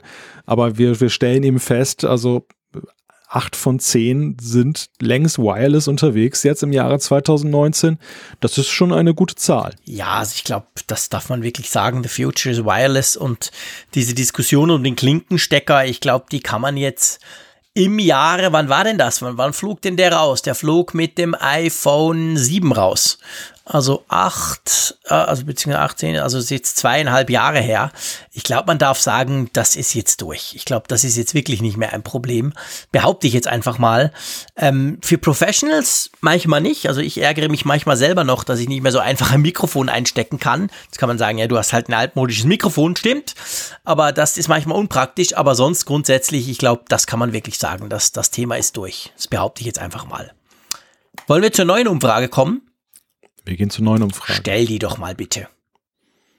Ja, wir stellen diese schöne Frage, die wir uns gegenseitig vorhin gefragt haben, die, die stellen wir euch mal, nämlich mit ähm, ja, der Frage, wie wichtig ist dir der Klimaschutz bei Apple? Dann gibt es die Möglichkeit sehr wichtig, wichtig, mittelmäßig wichtig oder nicht wichtig. Also wir stellen mal die Klimaschutzfrage und zwar nicht generell für euch, wie wichtig das ist, sondern wirklich in Bezug auf Apple. Also wie wichtig ist euch, dass das Apple eben macht und dass das Apple eben so, so, so als wichtig ansieht. Und ja, mal gucken. Bin ich natürlich definitiv gespannt drauf. Und dann schlage ich vor, wir machen noch ähm, kurz, aber wir machen noch ähm, Zuschriften unserer Hörerschaft. Einverstanden? Ja, klar, klar. Dann leg doch du gleich mal vor. Dann gucke ich mal, dann nehme ich hier mal den Alex. Ja. Und zwar schreibt er zum Thema MacBook Air. Witzigerweise, ja, das passt ja gut zur Sendung. Mhm. Irgendwie habe ich etwas Schwierigkeiten aus eurem Podcast für mich das beste Gerät herauszuhören. Vielleicht gibt es mal einen Podcast, in dem iPad und MacBook verglichen werden. Ich bin Privatnutzer, Office nutze ich, keine anderen Programme. Was wäre ein gutes Gerät für mich in Sachen Preis-Leistung? Ja, Alex, jetzt könnte ich natürlich sagen, ja, wir haben mindestens in, in, in gefühlt 80 Folgen genau über das gesprochen, aber natürlich immer schön verteilt. Das stimmt schon. Wir haben nicht so quasi eine Folge, wo wir das auseinandergenommen haben. Aber ich, ich, ich, ich sage mal, gell, Malte, wir haben uns da auch schon ziemlich gestritten drüber. Meistens, wenn ein neues iPad Pro rauskommt und ich dann sage, hey, da kann man ja praktisch alles damit machen. Wenn jetzt der Raphael Zeyer hier bei uns auf der Bühne wäre, wenn wir schon in Frankfurt wären und das diskutieren würden, würde er wahrscheinlich ganz klar pro iPad Pro ähm, gehen, weil er sagt, er macht praktisch alles damit oder inzwischen glaube ich wirklich alles damit. Ähm, wir zwei sind uns da nicht so ganz sicher, gell? Nein, also es, es, es hängt ja maßgeblich davon ab, was, was will ich damit anstellen. Und dann muss ich abklopfen, welche Möglichkeiten habe ich. Und hier haben wir jetzt ja, dankenswerterweise hat Alex ja ganz klar gesagt, was er da macht. Er macht nur Office und keine anderen Programme. Das ist eine sehr, sehr klare, umrissene Aussage, was er da anstellt mit dem Gerät. Und das, ähm, daran kann man dann jetzt zum Beispiel sagen, käme ja ein iPad Pro für ihn jetzt ja oder auch ein iPad ja gleichermaßen gut dann in Frage wie jetzt zum Beispiel jetzt ein Mac. Ja. Weil Office ist man extrem gut unterwegs dann auf dem iPad. Absolut. Da gibt es ja einerseits das Microsoft Office, gibt auch andere Lösungen und die, die sind, die stehen dem nicht, nichts nach, was du eben auf dem Desktop hast, auf dem Mac. Und insofern ist es dann eine Geschmacksfrage, was einem mehr beliebt, also was man haben möchte. Und ähm, bei anderen, anderen Konstellationen ist es natürlich so, wenn man zum Beispiel einen Podcast aufnehmen möchte mit Hintergrundaufzeichnung, wir hatten ja von das Thema Multitasking, da geräte man dann schnell an die Grenzen eben zum Beispiel eines iPads mhm. mit der mhm. derzeitigen Software. Und dann muss man Kompromisse eingehen. Und das, da bin ich dann halt immer manchmal so, dass ich dann sage, das sind faule Kompromisse. Mhm. Da ist ja. der Mac dann doch deutlich noch im Vorteil. Ja, ja, definitiv. Also ich würde dir sogar, sage ich mal, Alex, äh, du könntest dir zum Beispiel das neue iPad Air angucken, das ja gerade erst rauskam. Das Das hat auch eine Tastatur, die ist für mich zwingend, wenn du mit Office arbeitest. Ähm, das ist ja eigentlich, wir haben es in der vor, vorletzten Folge besprochen, ist ja eigentlich so ein iPad Pro vom vorletzten Jahr. Super Teil, ähm, aber deutlich günstiger als das iPad Pro. Klar, das neue iPad Pro mit Face ID und randlos. Ich liebe es. Es ist ein geiles Gerät, keine Frage, aber es ist halt auch teurer, weil du hast ja Preis-Leistung auch noch drin bei dir. Also das iPad Air wahrscheinlich 2019er Modell wäre wär, wär, wär ein gutes Teil. Die Frage ist natürlich dann so ein bisschen, wie hast du es mit dem Drucken, wie hast du es mit Datei austauschen etc. Also das sind immer so Fragen. Man kann von einem iPad drucken, kein Thema. Je nach Drucker geht das relativ easy. Wenn du Pech hast, geht es relativ schwierig. Also das sind so Dinge, die man noch kurz angucken müsste. Aber ich sehe auch, also wenn du so klar sagst Office und eigentlich sonst nichts anderes, Privatnutzer auch, also vielleicht nicht irgendwie im Büroumfeld viele Dateien hin und her schieben, da gehst du auf ein iPad. Da hast du eine super Sache, du sparst ein bisschen Geld im Vergleich zu einem neuen Mac. Du bist super portabel unterwegs und du hast eigentlich alles. Also da kann er nicht viel falsch machen, oder? Sehe ich auch so. Ja. ja, das ist dann auch sofort verfügbar. Also man muss nichts mehr booten und so. Ja, genau. Die Dinger laufen ja wirklich sauber. Also eben, ich arbeite viel auf meinem iPad Pro und das, was du jetzt da beschreibst, ähm, das, das mache ich alles auf dem iPad Pro. Also das ist definitiv so, das könntest du problemlos und eben, ich finde da sogar, wenn du nicht so viel Geld ausgeben oder ein bisschen sparen möchtest im Vergleich zum Pro-Modell vom iPad, wäre das iPad Air wirklich wahrscheinlich eine gute Idee. Dann auch eben mit dem Tastatur-Cover dazu von Apple. Dann hast du eigentlich eine ganz runde Sache. Wollen wir noch ein Feedback reinnehmen? Genau, genau. Genau, und zwar den Felix, einverstanden? Richtig, ähm, genau, der ist gut. Genau, ja, was heißt, der ist gut? Sind alle gut? Ja, alle, alle sind gut, aber der, der passt gerade so schön zum ja, Thema. Ja, der passt wirklich Also wunderbar. zu einem Thema, was wir letzte Woche nämlich hatten, deshalb ist das jetzt besonders gut. Genau, und zwar schreibt er. Es geht um die AirPods und es geht darum, dass ich gesagt habe, diese, sage ich jetzt nicht, aber die AirPods, die sind ja immer dreckig, ganz schrecklich. Er schreibt, damit bekommt man super den Dreck aus dem Case der AirPods und zwar mit Tesa Tack Klebeknete, formbar 80 Pads. Hat dann gleich auch noch einen Link dazu. Ich reinige die alle paar Wochen damit und man kann es auch zum Aufhängen von Postern nutzen, ohne Rückstände zu hinterlassen auf Wand oder Poster. Da wäre ich jetzt ehrlich gesagt noch nie auf die Idee gekommen. Ich sehe die Dinger da gerade, die kosten läppische drei Euro bei Amazon. Ähm, ich meine, ist natürlich eine coole Idee, wenn du dann die quasi da dran hältst dann und dann wieder abziehst, ist der direkt dann eben an der Klebeknete, oder? Habe ich das richtig? Verstehe ich das richtig, den Workflow? Ja, ja, ich kannte bislang nicht mal Klebeknete. Also ich kannte wohl diese Poster-Strips, mhm. ähm, gerade jetzt mit Blick so eben auf was befestigen an der Wand, die, die vermutlich ja irgendwie ähnlich sind, aber diese Klebeknete kann ja augenscheinlich noch mehr. Also witziges Produkt, das da wäre ich jetzt auch im Leben nicht Vor allem eine witzige Idee. Also das finde ich recht cool, genau. Also Tesa Klebeknete brauchen, um die AirPods zu putzen, muss ich mal ausprobieren. Das finde ich relativ, das finde ich wirklich relativ klasse, weil es ist nach wie vor ein bisschen ein Problem. Ähm, ja, danke für den Tipp, Felix. Das ist, ist recht cool. Ja, du, lieber Malte, wir sind zeitlich schon wieder gut dick drin. Ich schlage vor, wir machen hier einen Punkt, wenn du einverstanden bist. Beschließen die Folge 165 und ja, gehen mal Ostereier verstecken, oder? Ja, ich denke, wir haben jetzt ein großes Osterpaket für euch geschnürt und äh, wie kann man so schön sagen, zu Ostern eine runde Sache, oder? Eine runde Sache, genau.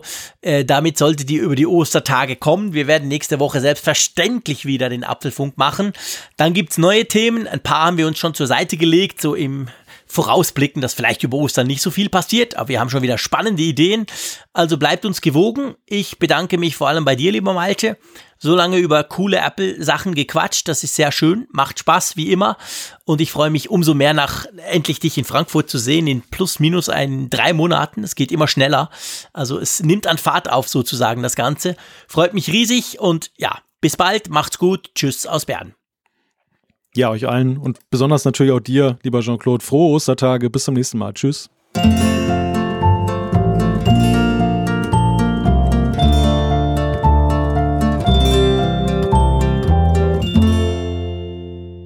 Immer auf Empfang mit Funkgerät, der App zum Apfelfunk. Lade dir jetzt Funkgerät für iOS und Android kostenlos im App Store und bei Google Play.